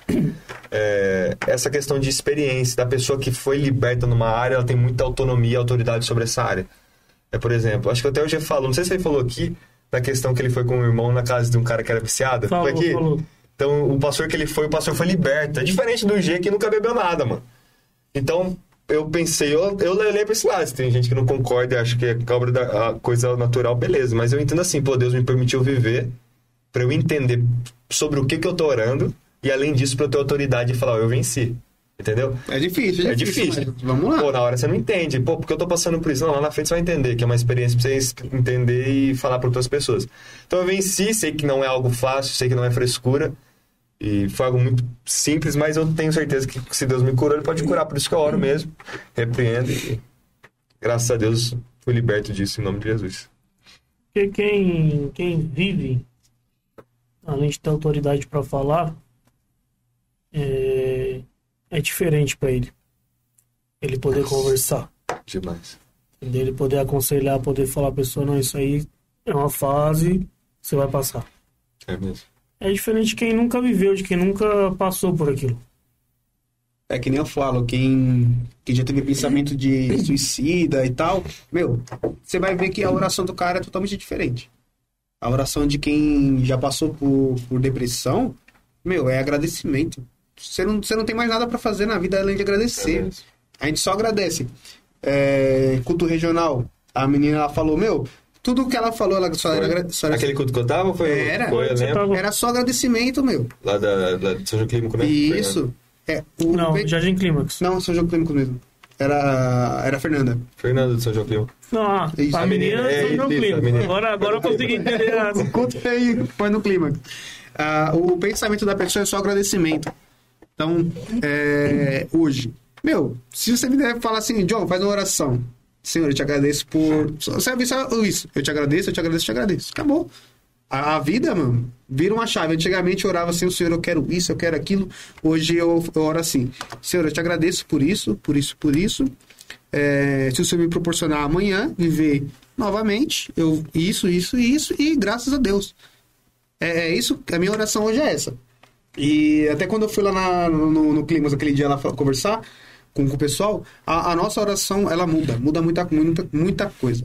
Então Verdade. tem muita gente que pensa que é frescura. Gente, não é frescura. É frescura. Não é frescura. Só quem viveu ou quem Sabe. passa sabe qual que é o, o bicho de sete cabeças. É verdade. Mas é importante você pegar Jesus, lendo a palavra, senão não tem como. Não Não. tem como. É, é bem difícil. O, hoje na, na em tempos de como posso falar entre Madureira e outras outras denominações. O que, que você acha assim a divergência de, de pensamentos? Mano, eu sou. Madureira Futebol Clube, velho. Eu sou Bandeirona aqui. É, não, eu sou louco. É, mano, eu, respeito cada igreja, mas tem muita divergência sim. Tem muito divergência. A gente tá aí 92 anos, a gente completa agora, novembro. Madureira, né? Assembleia tá mais de 100, 111, eu acho. Mas tem muita divergência. É, não que divergências são algo negativo, sabe? Cada um tem o seu jeito. Ah, eu sou o cara que eu quero fazer uma tatuagem, mano. Não fica na Assembleia Madureira causando, velho. Vai pra uma igreja que permite, velho. Acabou. Não sou aquele cara chato, mas tem divergência sim. Eu sou meio suspeito em falar de, de outra igreja, porque, sei lá, não gosto muito de, de me envolver. Não gosto de visitar, não tenho vontade.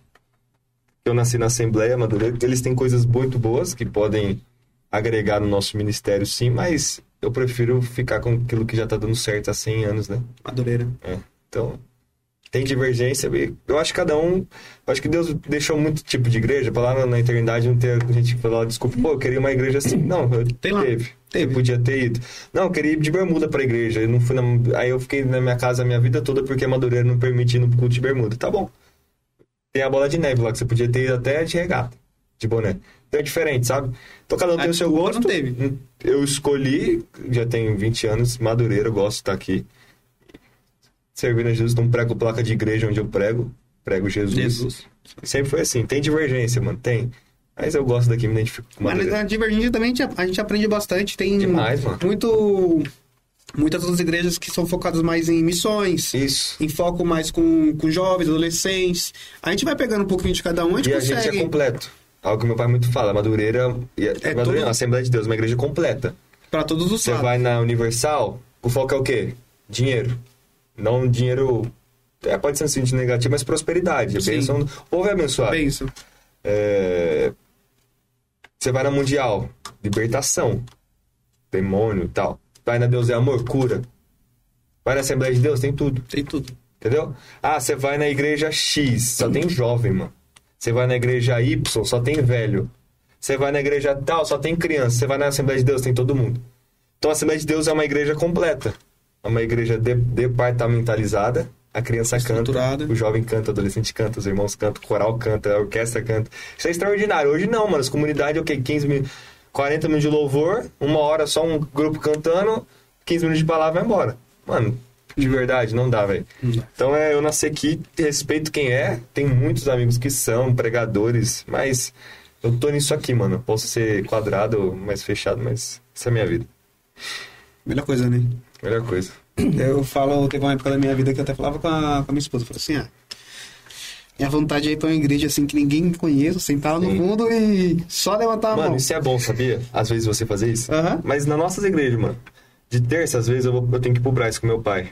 E tenho que ir, não. Chega como num fala, lugar que ninguém te que conhece. Parece que isso é uma Você obrigação, fala que né? ninguém me conhece aqui. Mas às vezes eu vou, mano. Mano, mas é, eu, até, é é uma escala, né? Vai às vezes eu, às vezes vai o G, às vezes vai o Juninho. E. Mano, é bom demais, João. Você chegar. eu- meu pai fala, Pedro, vamos pro culto comigo. Eu falei, pai, não, eu vou pra galeria. Eu sento lá na galeria, lá em cima, ninguém me conhece, mano. Eu adoro. Nin- do Ninguém meu tá lado, olhando. Não nem quem é. Eu não preciso trabalhar, não preciso me preocupar com o som, com o vídeo, com. Eu adoro, presto meu culto, Deus fala comigo, eu louvo, ouço sua palavra, vou embora feliz. Isso é bom, a gente precisa ter. O líder precisa ser liderado, o pastor tem que ser pastoreado, a gente que ministra precisa ser É, ministrado. di- é diferente a visão, né? De quem tá em cima Não, é pra quem tá sentado. Porque, mano, hoje, qualquer igreja que eu chego, velho, o cara vai me chamar pro púlpito. Eu só não vai me chamar se eu tiver com uma máscara. Eu cheguei esses dias na, na Regional 5, é, não, não tô falando mal, é, mas é a realidade. Eu cheguei, mano, eu cheguei atrasado, porque eu tinha um compromisso, cheguei mó tarde, já tinha que sair. Cheguei no meio da palavra. O pregador interrompeu a palavra, me mandou chamar e me esperou subir pro púlpito. Mano, eu, falei, eu tava sentado lá no último banco. Eu falei, não, deixa eu aqui. Então não, você não consegue. É, pô, deixa eu quero ficar quietinho aqui cultuando, ouvindo a palavra. Não, tem essa. Isso não é, é algo ruim, não. Você Não. tem que ter. é Mas a gente precisa ter também do outro lado. Ah, tem gente que gosta de ir pra outra igreja, mano. Beleza. O cara vai lá é alimentado na, na bola de neve, é alimentado na, na batista. Pô, top. A gente precisa desses momentos. Então é muito bom mesmo. Tem momentos de sair de cena. Mas na nossa igreja é impossível. Nunca vai ter isso. É Entendeu? Sempre vai ter uma resposta. Não, o Pedro vai vir orar aqui. Não, tem dia que eu não quero orar, não. Não quero orar. no Quero sentar e ouvir só, gente. aqui. Ah, Pedro, trazer uma saudação. Mano, hoje eu não tô afim, velho. Eu quero ser ministrado. Você tem que ter, né? A gente tem Ele, que ter ele dá aqui aquela abraço na Bíblia, assim que nem o pa- o pastor Luiz dá abraço na É, assim, né? segura, né? Deixa eu aqui, ó. Olho fechado, meio aberto. É isso mesmo. É da hora. O... Uma pergunta aqui. Ver se eu vou conseguir traduzir ela de uma forma que vocês entendam. É, gostaria de ouvir também sobre, por exemplo, tenho amigos que ainda estão presos nas drogas e não quero me afastar deles, por serem amigos de infância. E uma forma de poder ajudá-los a se libertar também. E eu saí pelo amor e tenho medo deles conhecer a dor. Não sei se consegui Eu sa... entender. Como assim? Eu saí? Ele saiu desse Ah, do mundo, pelo das amor drogas Ah, tá, show. e ele um, Tem um medo jeito, dos amigos. um jeito cara, dele conseguir fazer com que os amigos também Entendi. saiam. Ele quer um jeito pelo amor, né? Isso. Mano, infelizmente é difícil você. O ser humano é muito difícil vir pelo amor. É, tanto é que eu, às vezes eu falo, você nunca viu um milionário, um cara que era pobre, ganhando na loteria e falar, não, agora você vê Jesus. Já viu? Hum. Mas eu tenho certeza Quando que tem pobre? cara que eh, foi milionário, ficou pobre e foi pra igreja. Porque a dor nos aproxima muito mais de Jesus. Porque o ser humano aprende assim. Mas sobre a questão de amizade, não vejo problema. A partir do momento que você tem uma estrutura, é a questão que a gente fala, você não se corromper. Você ser um influenciador e não ser influenciado. Sim. É, outra pessoas têm gente, não, tem que ir lá pro mundo, tem que ter amizade, tem que ouvir, tem que ir na balada, mano. É o que eu, eu até escrevi um texto uma vez no meu Instagram sobre morte no resgate, mano. Tem cara que, pô, tá, cara tá se afogando lá, eu vou pular. Mano, se você não sabe nadar, vai ser morte no resgate, vai morrer os dois, velho. Pô, aprende, não. Se você não sabe, mano, Chama alguém. encaminha pra quem sabe, ele vai lá, pula nada, salva. Porque tem gente que tá muito morrendo no resgate, John. Ah, não, eu vou, eu tenho que ser amigo, eu tô, vou tá, vou tá- Por exemplo, o cara que foi liberto do cigarro. Ele vai lá na rodinha que tá todo mundo fumando. Mano, se o cara não tiver estrutura, velho, Fica lá. uma oferecida ele pega, mano. Então o cara tem que estar próximo sim, mas o cara tem que estar igual ele falou que já teve nesse mundo. O cara tem que ser muito estruturado, velho. Senão o cara não aguenta. E outra coisa, entender os limites. Eu sou muito. Às vezes eu até me cobro, mas às vezes eu entendo a minha liderança. Eu não sou um cara de ser chato. Eu não sou um líder chato, mano. Eu cobro, mas não sou aquele cara de ficar no pé. Tem gente que entende que tem que ser ao contrário, tem que ficar no pé mandando mensagem. Eu não sou assim, mano. Eu mando mensagem uma, duas vezes, o cara não quer, acabou, velho. Próximo. Por quê? Outra, chama outra pessoa. Mano, primeiro, eu não, meu papel não é de convencer ninguém. Quem convence do pecado é o Espírito Santo. Santo. Pecado, justiça e juízo. Ponto. Minha missão é apresentar, eu apresento. O resto, mano, quem faz é o Espírito Santo. Se eu ficar insistindo, até às vezes deixa de vir um jovem aqui. Até uma mãe me procurou essa semana e falou: Pedro, a minha filha afastou e tal, aí vai atrás dela. Eu falei: tá bom, vou, mas mandando de mim. Eu falei: mano, já mandei mensagem duas vezes, já chamei. Ela sabe o que, que é. Agora é o Espírito Santo, mano. Minha missão aqui acabou. Não, Pedro, você tem que ser o cara chato, ficar ligando. Não. Não, vou afastar, velho. Então é isso, é um conselho. O cara não tomar cuidado pra não se perder nesse meio, que é muito difícil. E entender o limite, não ser um cara chato. Pô, ficar enchendo o saco todo dia pra ir pra igreja. Ah, todo dia que vai lá, o cara vai fumar, vai beber. Fala, para de fumar. Não, mano. Respeita, velho. O tempo dele. Uma hora o Espírito Santo entra lá. E, infelizmente, a gente... Ah, Pedro, você vai falar isso, pô, tem que ser real. Às vezes vai ter que vir pela dor mesmo. Vai ser uma dificuldade, vai ser uma dor, vai ser uma doença. A gente não sabe. Vai ser Paulo. Mas é melhor vir pela dor do que não vir, mano. É. Sabe? Vai ser Paulo que vai ficar. Vai, ficar sofrer um cego, pouco. Vai cair, é. Sempre tem. Mas o importa é vir, né? Chegou. Vamos orar pra ser pelo amor, mas se não for, mas que venha, né? Antes é, vindo pela dor do que ficando no amor mesmo. Só é verdade. o pessoal pensa muito que nem.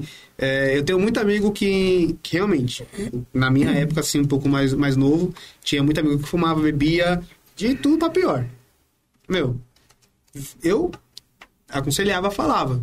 Só que mais do que eu vivia, ele, ele aprende, ele aprende. Então, assim, é, convite você faz? Faz. O ID a gente faz. O, o- a partir do momento que a pessoa ela ouviu a palavra do Senhor, aí a vida Acabou. acabou. É, a semente tá lá. A semente tá lá, filho. Eu entendo assim também. Uma hora o cara vai estar dentro de uma balada, a semente vai vibrar no coração dele. Mano, aquela palavra do Josimar no culto, mano, o que, que eu tô fazendo? Mano, o Espírito Santo faz isso, velho. É. Entendeu? Então apresento, joga a semente lá. A minha função aqui. Ó, o Paulo vai ser muito claro nisso. Eu planto, o Apolo rega. A função de crescer não é minha. Já era. Tem a parábola em, em Marcos 4, que a, palavra de a parábola do semeador, não do, do aquele, das, dos quatro solos, porque aquela lá é mais parábola do solo, fala mais do solo do que a semente. Mais pra frente ele vai falar, ele vai falar da candeia, ele vai falar dessa. Ele vai falar assim: o semeador saiu, plantou e voltou e dormiu. Dormiu o quê? Esperando a semente crescer. Acabou. Minha missão, mano, não é fazer semente crescer, é só plantar. Então, a missão do seu amigo, de quem mandou mensagem, é plantar semente. Se ele já plantou, fica tranquilo, uma hora germina. Às vezes o solo tem que ser machucado, às vezes não, vai crescer pelo amor mesmo. Vou falar aqui até o nome dele aqui, que é top. Foi o meu primo Fabrício. Sim. Ele mandou umas palminhas aí. Gostou? E é isso aí, Fábio.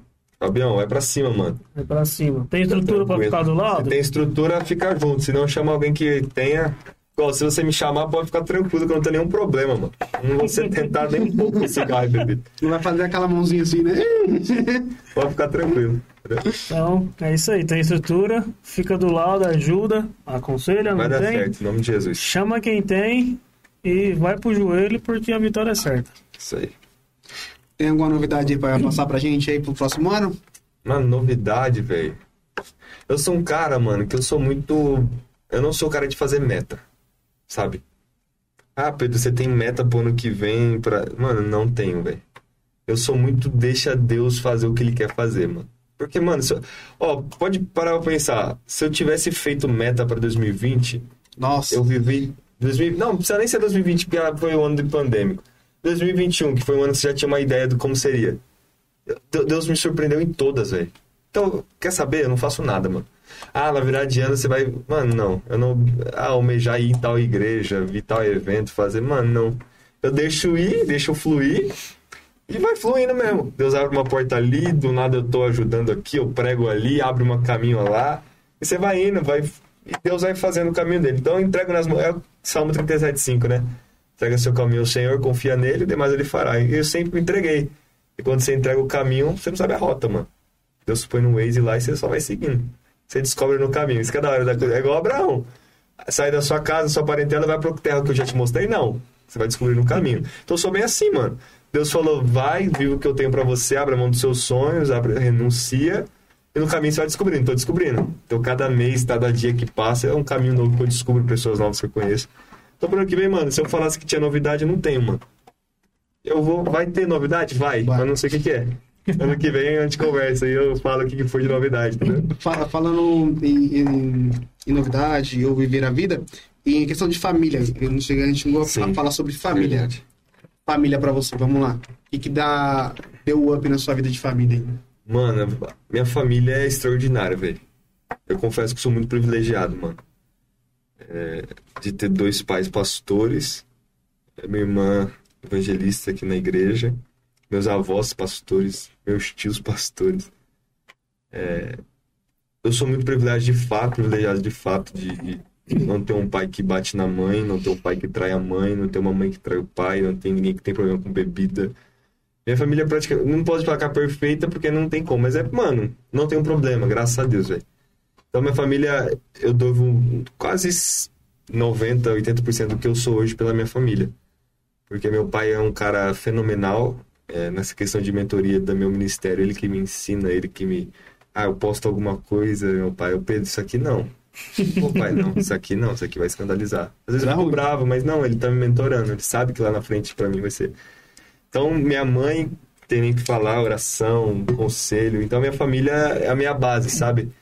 É quartel-general. Você volta pra casa feliz. Tem gente, infelizmente, hoje, que quando termina o dia de trabalho dele, ele quer procurar hora extra. Por quê? Não quer voltar pra casa, mano. Infelizmente, tem muita Tem. gente assim. É, pai de família, pô, pô, chefe, você não tem um trampo pra mim, não? Por quê? Eu quero, quero trabalhar. Não, mas no fundo mesmo ele não quer voltar pra casa, não tem prazer de estar em casa. É, meu, ó, meu pai me mandou hoje, mano. Foi até legal. Ele me mandou hoje aqui, ó. Hoje ou ontem. Não sei se ele mandou no Instagram. Alguma coisa assim, de sucesso de, de família. Meu pai aprendeu o direct. e o Reels, ele tá me mandando direto agora.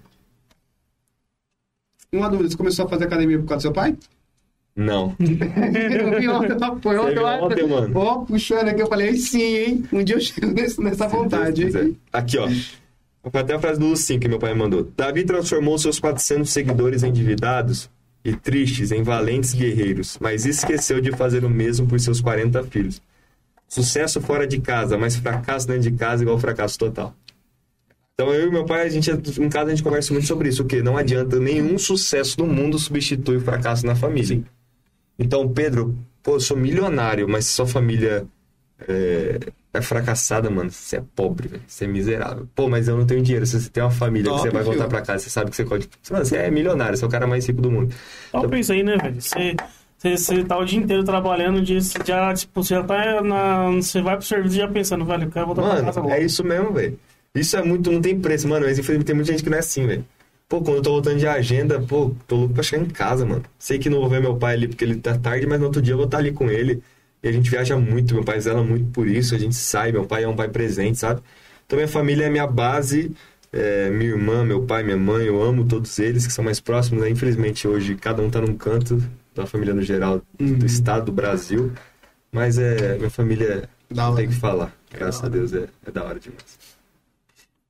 E você vendo você como pregador, Sim. Tem agenda, você vendo essa nova geração aí, o que que você imagina lá pra Pra frente? frente, eu imagino uma mudança de, de público nos altares.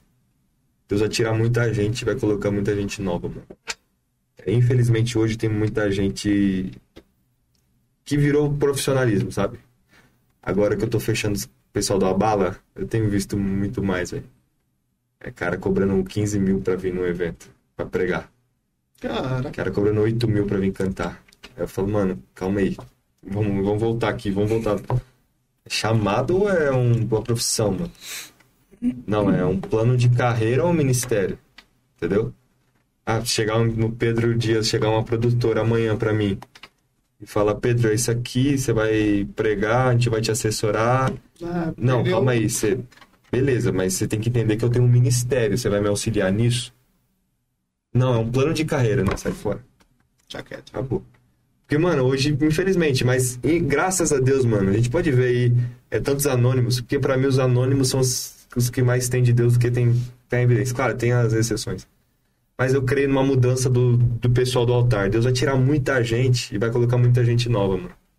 Porque hoje a gente chegou num tempo, mano, que não, o povo não tem que ficar ouvindo que Jesus vai dar carro, velho.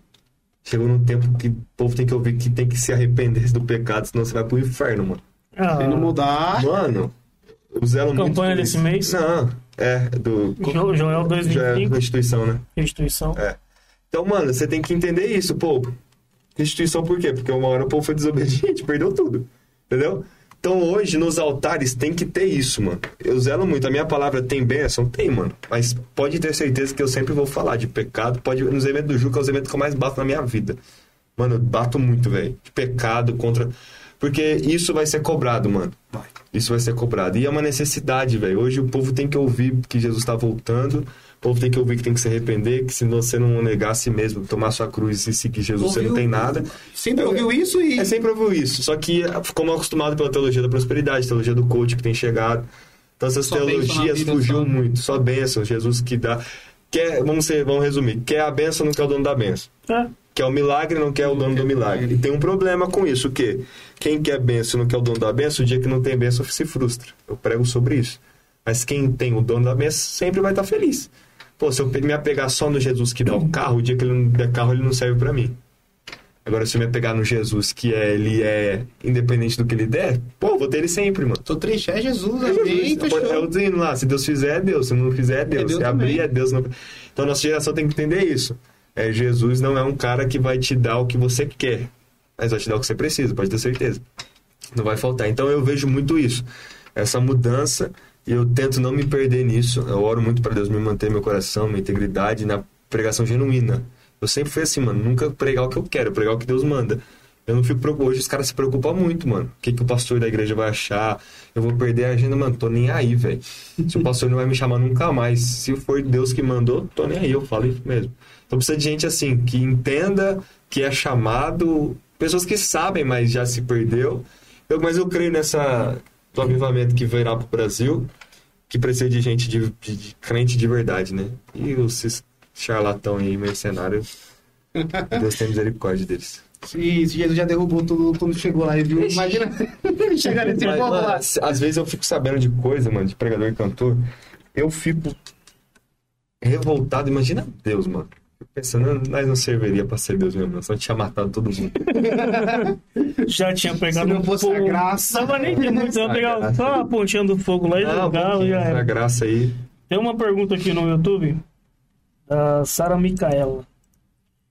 O, o que podemos esperar do Pedro daqui a cinco anos? Mano, eu não sei, velho.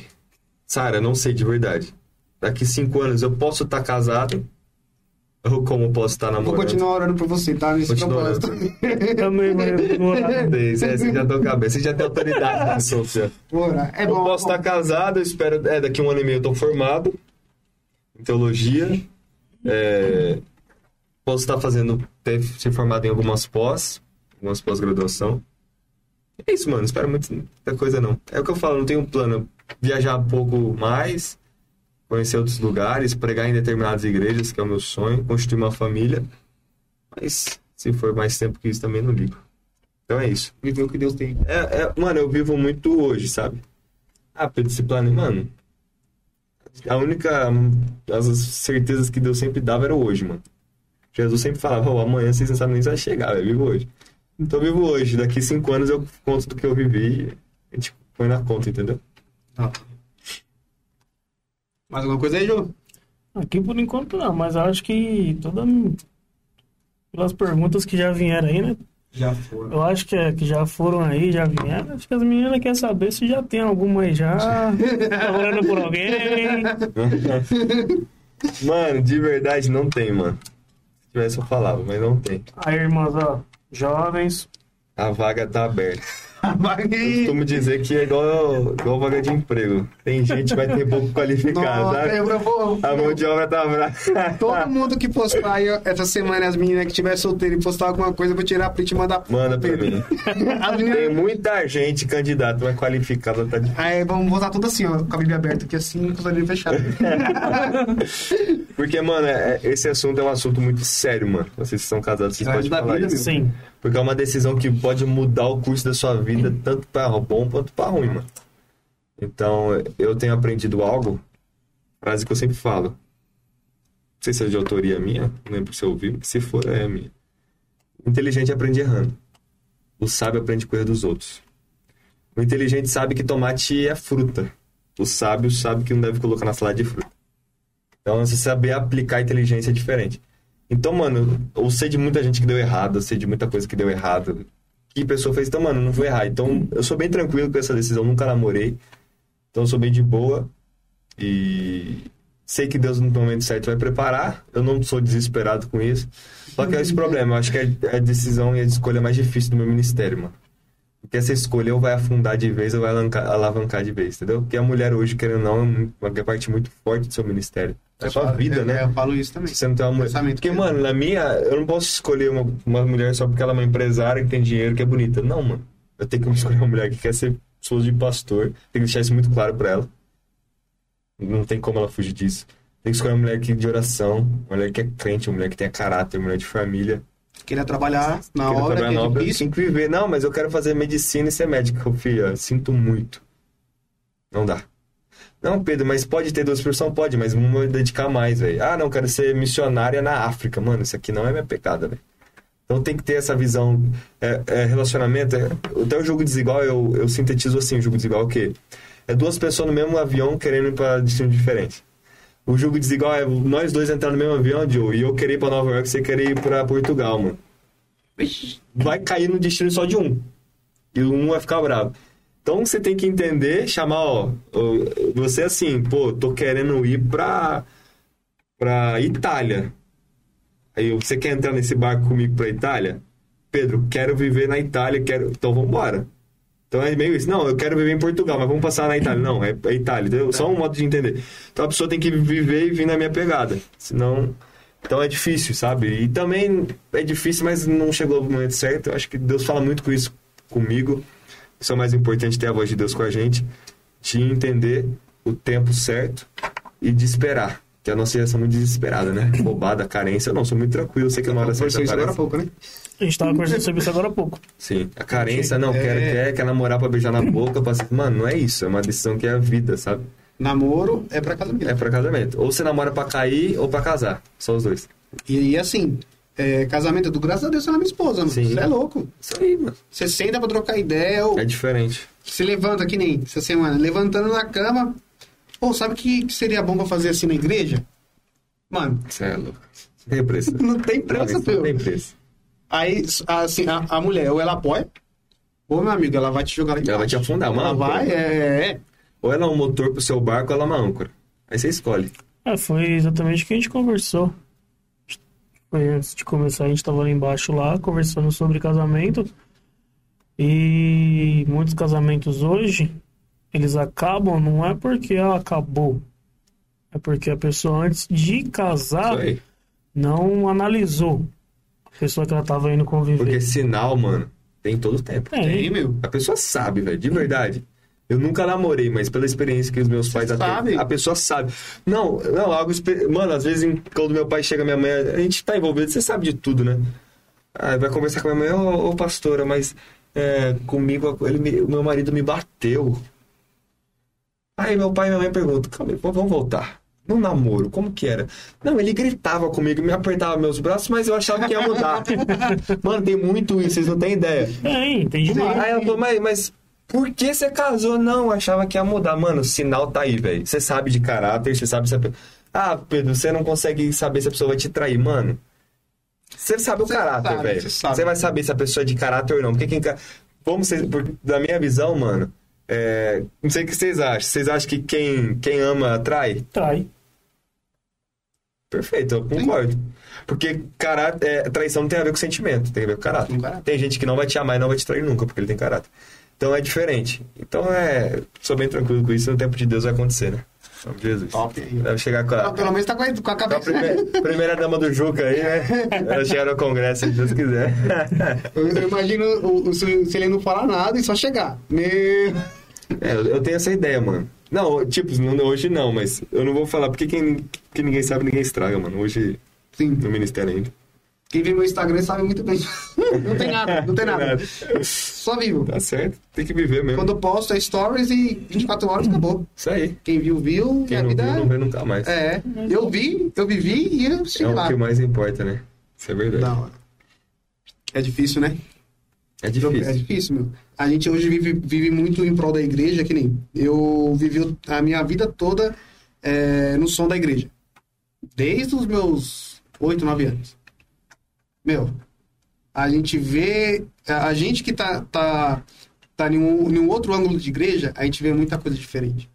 É, dif- é diferente de quem senta no. Não desmenosprezando, mas quem senta no culto e só vai lá e culto, faz o É culto dele. diferente. É diferente. Membro de banco. É, é muito diferente.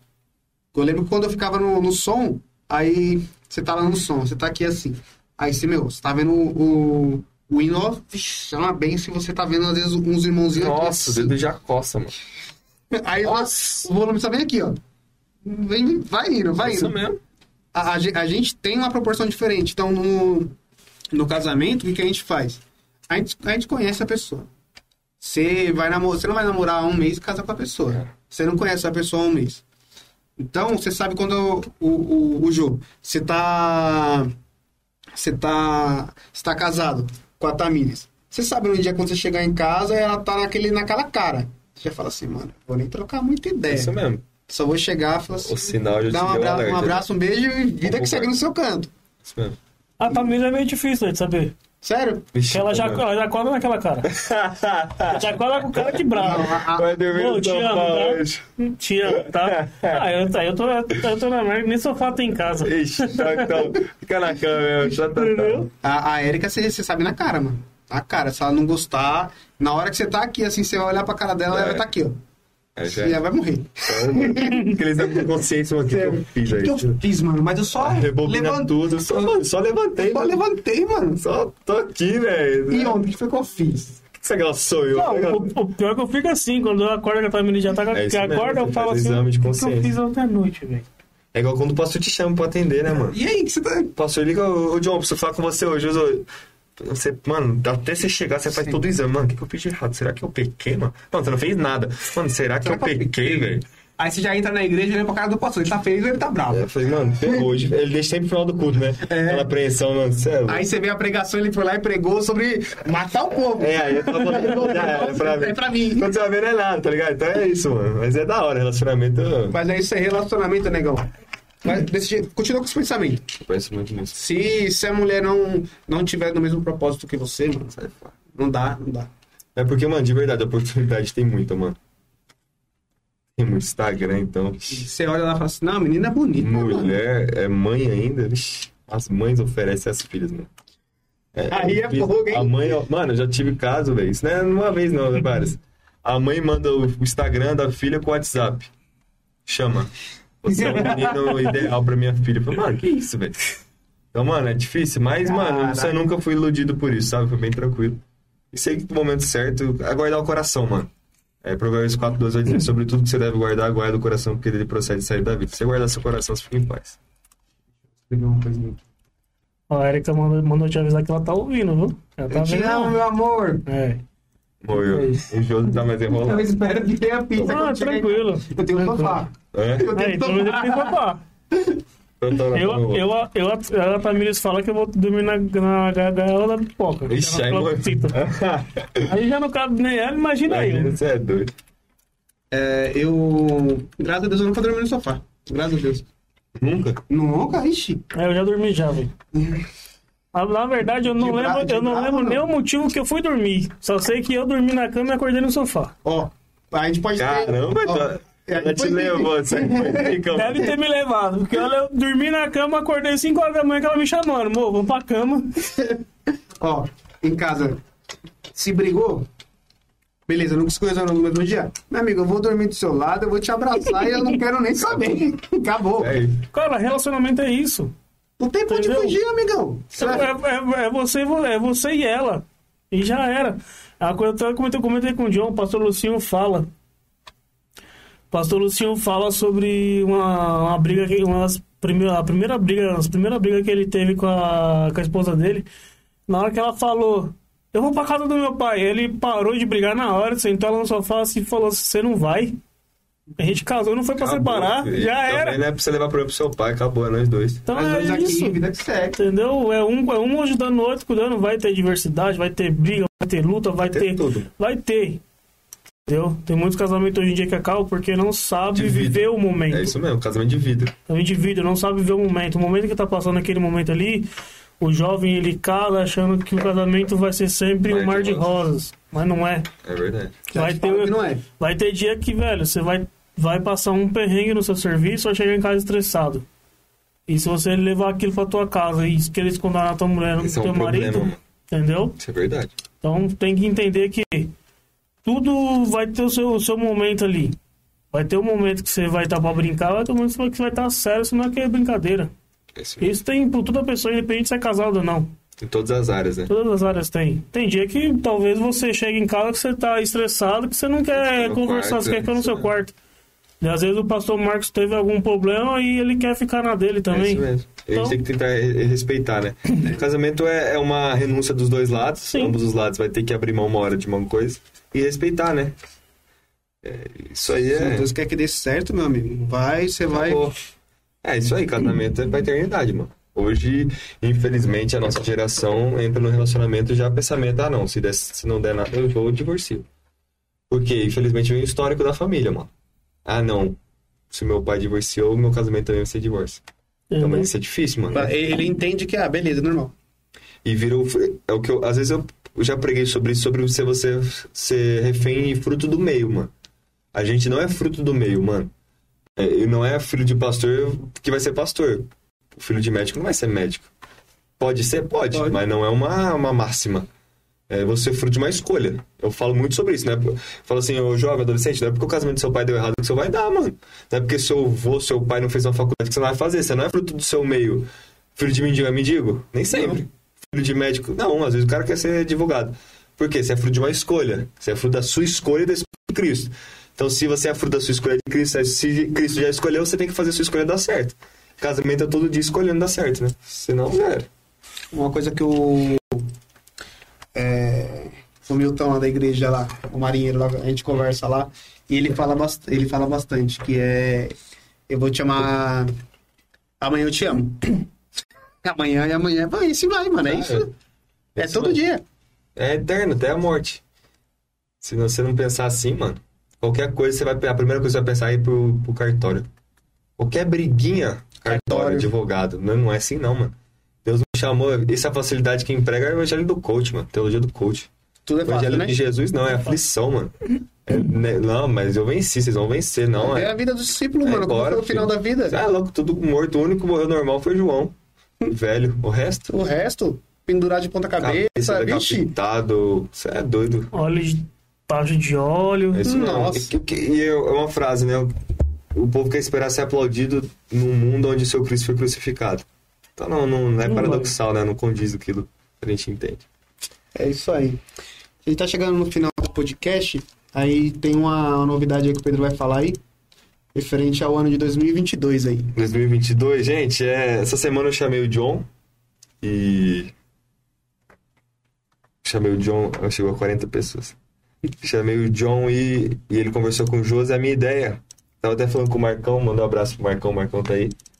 O Marcão e o G são os meus conselheiros aí de liderança, quem não sabe, no Juca. É, eu fiz o convite pra ele pra fazer virar o podcast Juca. É, pô, começou muito top o podcast Joades QR3.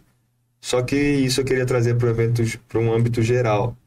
Eu tava pensando, José, eu, queria eu, Pedro, criar esse podcast, mas, mano, não tem como, velho. Eu viajo muito de sexta, ano que vem, então nem se fale. E não de sexta, mas é difícil para mim. Então é da hora de deixar vocês dois responsáveis com uma pegada geral e chamando regional, chama todo mundo, a gente abre um leque muito top, né? Pregador, pô, vai vir um cara pregar aqui, o cara fica aqui 40 minutos com a gente, pô, da hora Da hora. demais. Então, gente, pro ano que vem, é a câmera ali, né? É o celular. A partir de janeiro, Janeiro. janeiro, vai ser esse podcast virará podcast Juca. A gente vai divulgar mais nas nossas redes sociais, eh, no Instagram, no Facebook, vai ser no YouTube, né? YouTube. YouTube. YouTube. Então, divulga pra galera. A partir do ano que vem, não vai ser apenas Joadesk R3 do podcast, mas será um podcast Juca com os âncoras. É, o Igão e o Mítico é o Monark, é o Josi e o John vão estar aí prosseguindo. Quando der, eu vou estar aqui também com eles. E tenho certeza que vai ser uma, muito bom. É um podcast da nova onda, né? Algo muito top. E se o mundo tem aproveitado tão bem, a gente pode aproveitar também e falar de Jesus. Então, a gente divulga aí, vai ser top. Então, essa novidade, o John e o José aceitou com o maior prazer, muita alegria. Fiquei muito feliz. É, do ano que vem a gente virá podcast Juca, então vamos pra cima. Mais uma novidade aí do Juca pro ano que vem. Tenho certeza que vai ser uma benção. Tamires comentou que tá aqui, ó. Só vai, Jô. E uma pergunta que foi bem feita aqui pra gente poder, já que tá chegando pro final. E a gente costuma fazer essa pergunta, fez no do no Marcão, vai fazer, fez no do G e a gente não pode perder o hábito de fazer agora. Você tem 20 anos, mas já tem uma certa bagagem ministerial. E o que que qual o conselho que você deixa não só para o jovem, como também para o adolescente? Qual, qual o conselho que você deixa para eles? Mano, a primeira coisa, quem honra princípio, o princípio honra ele. Eu respeito e valorizo muito essa questão de valores e princípios, sabe? Porque eu cresci numa família dessa, a minha igreja é assim. Então, algo que, algo que o jovem adolescente. Qual que é o problema do jovem adolescente? Eu sou um jovem, já fui adolescente. A maioria das cagadas, perdoa a expressão, que o jovem adolescente faz, ele não vê o reflexo disso na juventude nem na adolescência. Vem tudo na vida adulta. Pode ter certeza. Pô, o cara que fez sexo com várias, o cara que teve relação sexual, ele não vai sentir nenhum problema. Pô, perdeu o peso espiritual? Não, isso aí não entra em conta, não. Isso aí claro que tem. Mas na questão, pô, quando o cara casar, ele vai ver o peso que ele vai trazer pro casamento. Então, por ser isso, pro jovem não ver uma. Ah, não, vai dar nada. O pecado é igual cartão de crédito, meu amigo. Pode Agora usar à vontade. chega. Quando chegar a fatura, haja coração. Então, é, primeiro, respeita princípio. Honra seu pai, honra sua mãe, honra sua igreja, seja fiel a Deus, se guarde, sua virgindade, tudo isso, porque o princípio te honra. Você pode ficar tranquilo, mano, eu prego muito sobre isso. Quem, plan... quem vive de princípio, planta e colhe. Quem quebra princípio vira mendigo de milagre. A nossa geração tem muito mendigo de milagre. Jesus, faz um milagre pra eu namorar. Eu não peço milagre pra namorar. Por quê? Tô praticando o princípio. Tô plantando, uma hora eu vou colher, mano. Ah, o cara tá desesperado. Você pode ver na nossa igreja o que mais tem, mano. Jovem adolescente pedindo milagre pra casar. Por quê? Bagunçou a juventude toda, ficou com todo mundo. Quem pratica o princípio descansa, porque sabe que plantou e a lei da semeadura é inevitável. Então, a nossa geração, se ela entender isso, flui, mano. É automático. Eu plantei aqui, vou colher lá na manhã. Por isso que eu sou um cara muito tranquilo, John. Mano, eu plantei, tenho plantado, não sou, não fico com todo mundo. Não tenho isso na minha essência. Me guardo, nunca me prostituí, nunca fumei, nunca bebi, vivo na igreja. Tento viver uma vida em retidão. Tô pra- praticando o princípio. Uma hora já tem me me honrado, mas vai continuar me honrando o princípio. Então, o primeiro conselho pro jovem adolescente: pratica princípio e planta. Planta muito, porque lá na frente você vai colher. Porque a part... as coisas que a gente faz hoje, eu digo que não vai alterar em nada no passado, mano. Só que pode fazer o nosso futuro ser extraordinário. Sim. Então isso é diferente. É, e um conselho, mano, algo que eu tento levar até na minha rede social, quem vê, acompanha, eu mostro que tem como você ser crente e não ser chato. Sim. Eu tava conversando com o pastor esse dia, ele falou, mano, eu- ele chegou, falou que o filho dele chegou nele e falou, pai, o Pedro tava no jogo lá no estádio. Por que eu não posso ir? Eita. Ele falou, Pedro é Pedro. Então, mano, se o pai não aceita, beleza, mano. Só que eu mostro que tem como eu ser crente, eu ser um líder, eu sou filho de pastor e ir pra academia. Pode ver, eu posto mesmo, mano. Eu posto a minha vida, velho. Vou pra academia, eu vou no jogo de futebol, faço meu supino, é, viajo com a minha família. Mano, por quê? Pra mostrar que eu sou normal, mano. Porque hoje, velho, muito filho de pastor não quer ser, não quer ser filho, não quer ser um pastor porque causa disso. Fala, pô, mano, é uma vida chata. Não, mano. Mano, um monte de moleque manda pra mim, pô, Pedro, tem como, né? Você ser. Normal, né? Seu Você é ser normal, humano. né? Você joga bola, mano. Jogou bola, velho. Vou pra fute. Tô lá na- jogando bola. Vou pra academia, vou pro jogo de futebol, vou A pro estádio. o futebol vira um meme ali? Vira, mas Vira, pô, mas então lá. É só Se mudar, não né, tivesse compromisso amanhã, eu tava indo pro Uruguai ver o Palmeiras na Libertadores, com certeza, mano. Então, é, mano, tem como você ser normal. A gente é normal. Normal. Então, isso é legal passar, porque às vezes é, é- isso aqui, mano, ilude muita gente. Ah, não, pô, você é chato, pô, o só vai pra igreja. Não. Ó, o contraste. Na terça, eu tava lá vendo o Palmeiras. Na quarta, eu postei a foto do quê? Eu tava no cu de ensino, mano. Eu compro com as responsabilidades. Vou domingo na quarta né, no jogo? Nunca. Tenho meus deveres, meu princípio, pô. Só que é normal. Então, jovem adolescente tem como você ser crente, tem como. Os meus amigos, é, o Marco, o Vitor, o Samuel, todos os meninos que são próximos de mim. É, a gente tem a nossa vida, a gente vai pro shopping, a gente vai pro cinema, a gente sai, a gente viaja e é crente. Tem a zoeira? Tem, mano. A gente zoa. Pra mostrar o quê? Eu, eu transpareço isso na rede social. É, eu sou normal. Eu sou um filho de pastor, meu pai tem as atribuições dele. Tem coisa que eu posto que às vezes meu pai fala, Pedro, apaga que isso aqui pega mal. Não é, pe... não, não é porque, porque é pecado. Isso aqui vai pegar mal na interpretação. Então apaga, eu apago. Mas vivo a minha vida, entendeu? Não escondo o que eu faço, vivo. Então, conselho, pratica princípio, honra a Deus, Jesus vai te honrar. E viva a sua vida, em... pode ter certeza que tem como você ser. Eu, eu sou uma prova disso. Tenho 20 anos, nunca bebi, nunca me droguei, nunca prostituí, nunca fiz nada de errado. E posso provar que a minha adolescente e minha juventude é top demais e não troco isso por nada. Porque a vida com Jesus é, É bom. é, é livre, né? A gente tem liberdade. Então, esse é o conselho, mano. Top demais. Top, top. Então, jovem, adolescente, tá aí o conselho do nosso líder geral, evangelista Pedro, em relação a que você pode ser crente e Pode. também viver uma vida normal, sem se preocupar. É verdade. Eu quero mandar aqui um, um beijo pro Bernardo, meu sobrinho. Tá mesmo mandando mensagem aqui. Ó, Bernardão, O- um beijão. O, É ele- ela mandou mensagem e falou assim: Mô, manda um beijo pro Bernardo, tá triste, porque não tá aí conversando com vocês. Toda vez que eu ligava, pro João, ele tava do lado. Tava do lado, né? Toda Da vez dele fica lá, Dom, ô Dom, dá um beijão, B, tio te ama, tá? E deixar alguns recadinhos aí pro pessoal da R3. Lembrando que A dia galera aqui, ó. 4, Mandar um abraço pra galera do YouTube que tá com a gente aí, né? É. Seguidores, galera que veio pelo meu Instagram. todo mundo Deus aí. abençoe vocês. Tamo junto. Deus abençoe vocês que estão acompanhando a gente. E lembrando o pessoal da R3 aí que dia 4 a gente tem aquela consagração com os, com os líderes, e essa é a última do ano. E ela será aberta a todos os jovens e adolescentes. É isso aí. Beleza? Top. Contamos com vocês lá. Leve, vai lá porque tá sendo benção. Congregação? Quando que vai ser? Vai ser dia 4, às 8 horas, na congregação Jardim Planalto. Sabadão que vem? Isso aí. Vai ser de manhã? Isso. Isso aí, essa pegada aí, mano, até da consagração. É Aquela conversa que a gente teve, né? Nós e o pastor Luiz, lembra? Foi. Puta, Vou levar pro, pro campo ano que vem, mano. Consagração, velho.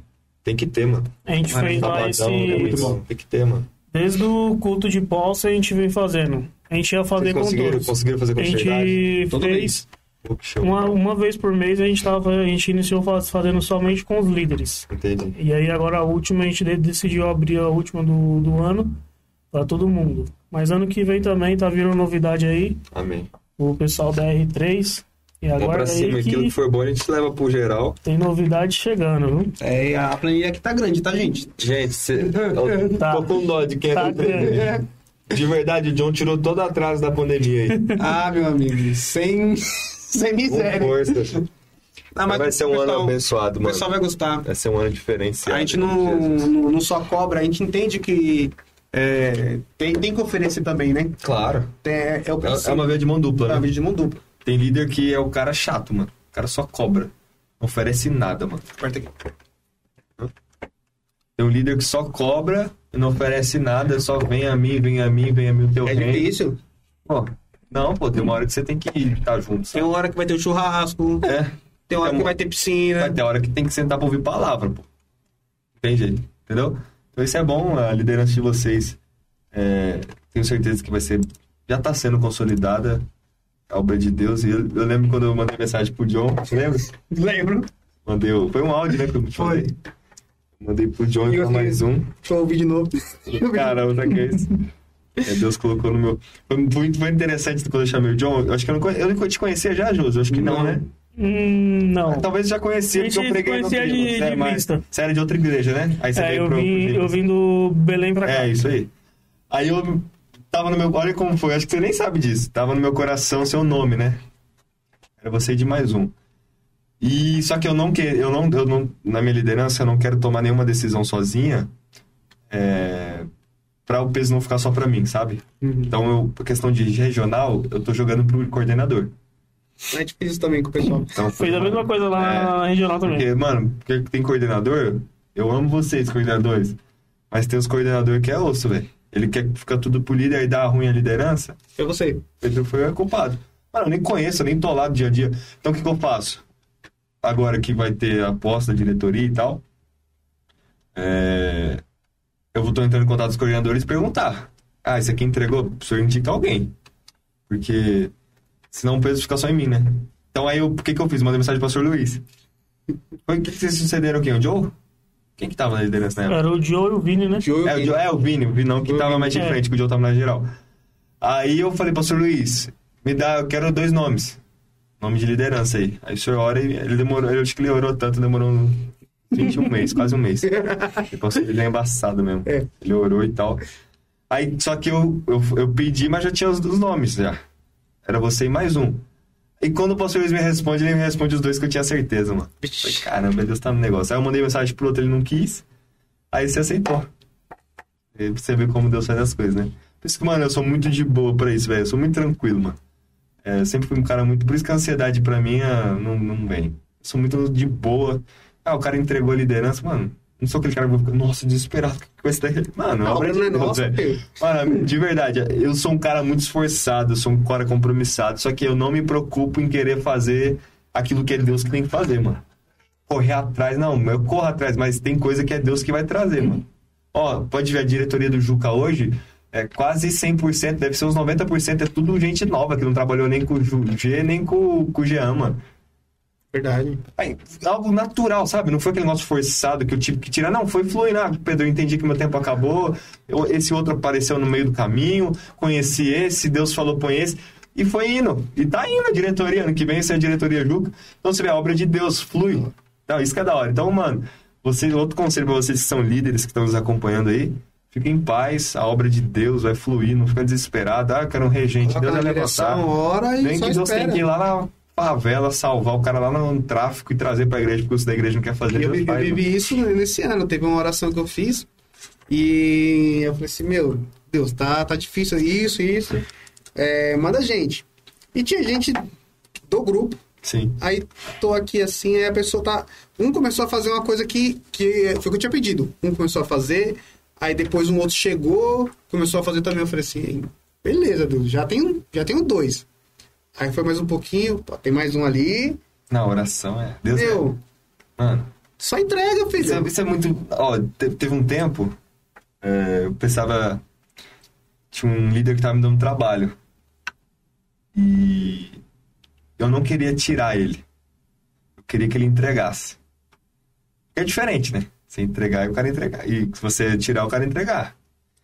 Mano, eu orei, velho. Eu lembro como se fosse hoje. Eu orei, foi tipo uma segunda-feira, não lembro se foi uma terça. Eu orei e falei, Deus, eu não quero tirar esse cara. Faz com que ele entregue. Mano, outro... mano, sabe aquela oração que é pensamento? Porque, mano, de verdade, não precisa de liturgia pra orar, velho. Você não precisa, ah, em Santíssimo Deus, Coração sincero, todo poderoso. Mano, eu falei, Deus, o senhor conhece meu coração, não quero problema. Tava no meu quarto, deitado, sentado na minha cama, eu falei, Deus, fulano de tal, é que ele entregue. Não quero tirar não, vai dar muito dor de cabeça. No outro dia o cara me liga, John. Deixa aí, ó. No outro dia é uma hora da tarde. Eu tinha deixado minha irmã na estação, ela é- deixou ela meio de 40 lá. O cara me liga. Pedro, é o seguinte, meu tempo deu no apartamento. Tô entregando, tal, tal, tal. Amém. Filhão, nem implorei pra ficar. Deus te abençoe, muito obrigado. Acabou, mano. Obra de Deus, você não pedir, pedir, é natural, mano. Então a gente tem que entender, a gente tá trabalhando aqui pra Deus, é, o reino de Deus é tomar da força, é, vai ter a nossa força nesse empenho, tem. Só que tem a parte, é o que eu falo, leve isso pra sua liderança, você que tá nos acompanhando aí. Regar e plantar é nós, crescer é Deus. Acabou. Ser humano, se o ser humano tentar fazer crescer, ele só vai fazer inchar. E o inchaço passa rápido. Crescimento não. Top. É isso aí, galera. Agradeço a todo mundo. Espero que ano que vem a gente continue ainda trabalhando muito com vocês. E eu só tenho a agradecer ao Pedro. Amém. Top. Top. Quando a gente conversou com, com o Marcão e é, para quem não viu, depois dá uma, dá uma olhada lá. O que o Marcão falou é fato. É fato. O, o Pedro não tá virando líder. É líder. Gente, é líder. Por quê? É, o pensamento já, é, já, já tá fixo. Não tá pensando como que vai fazer, não. Deus já, tá já trabalhou, já. Deus já trabalhou. Isso é fato. Fico muito feliz. É, espero que ano que vem possamos fazer muito mais ainda. Em nome de Jesus. Isso aí. Quero agradecer também o Pedro pelo. A gente mandou, chamou, convidou ele. Ele aceitou. Veio aqui, batemos esse papo da hora. Esse papo. Ficamos aqui esse tempo conversando. E um escutando o outro, escutando o conselho. Foi bom, foi top. Agradecer aos nossos pastores. Verdade. Pastor Marcos Dias, pastora Marta, nosso pastor coordenador que sempre também nos apoia, que a gente manda para ele o trabalho, ele ele sempre está nos apoiando, nunca disse não. Nossos pastores local também, pastor Genildo, pastor Eli, sempre está nos apoiando, nos ajudando. Agradecer a todo mundo, todo mundo em geral. Agradecer a todos eles. E também a cada um de vocês que ficou aí com a gente aí, mandaram suas perguntas online, mandaram no direct lá do no Instagram, mandaram no WhatsApp. É isso aí, pessoal. Foi top ficar aqui com vocês. Obrigadão, Pedro, mais uma vez. junto. E é isso aí, também para somar, multiplicar e um ajudar o outro. Isso aí. Amém? Gente, que Deus abençoe também. Quero agradecer a todos vocês, em especial o John e o Josi, pelo convite. É uma alegria muito grande para mim estar aqui hoje. É um prazer. E tenho certeza que que vem será um ano de bênção para todos nós, né? O tema do ano é outro spoiler aí. Vai ser o ano da retomada. E vamos retomar tudo e em nome de Jesus vai ser muito maior. Tô pensando no texto do ano ser, vai ser a glória da última casa é maior que a primeira, Ageu 2.9. definir ainda, mas tenho certeza que vai ser uma benção. Quero agradecer a Deus pela oportunidade de estar aqui, né? Ele que nos permite, agradecer pela vida dos nossos pastores presidentes, pastor Marcos, pastora Marta, os pastores regionais, é, das vossas regionais, das vossas igrejas. Que próximo já é geral, né, Juca? Já é geral. Em nome de Jesus, creio que Deus já está nesse projeto. Que Deus abençoe todos vocês que estão aí no YouTube, que vieram pelo meu Instagram, pelo meu WhatsApp, todos os meus amigos que estão nos acompanhando. E amanhã, gente, torçam por mim, torçam pelo meu Palmeiras. Eu tenho minha até de verde hoje, mas que Deus abençoe a todos vocês. Quero mandar um abraço especial aqui para o Marcão, que apareceu aqui. Marcão, você é o cara, G. G sem palavras, que Deus te abençoe. Todos meus amigos que estão aqui, a galera que eu conheço, que eu não conheço. As esposas, a Érica, a Érica né? Isso. A Érica e a Tamires. Deus abençoe, obrigado por liberar o maridão aí pra estar comigo aqui. Deus abençoe vocês. Em breve a gente tá junto aí, se Deus quiser. E com Deus, irmãos, a paz do Senhor e até um próximo podcast. Valeu! Falou. Thank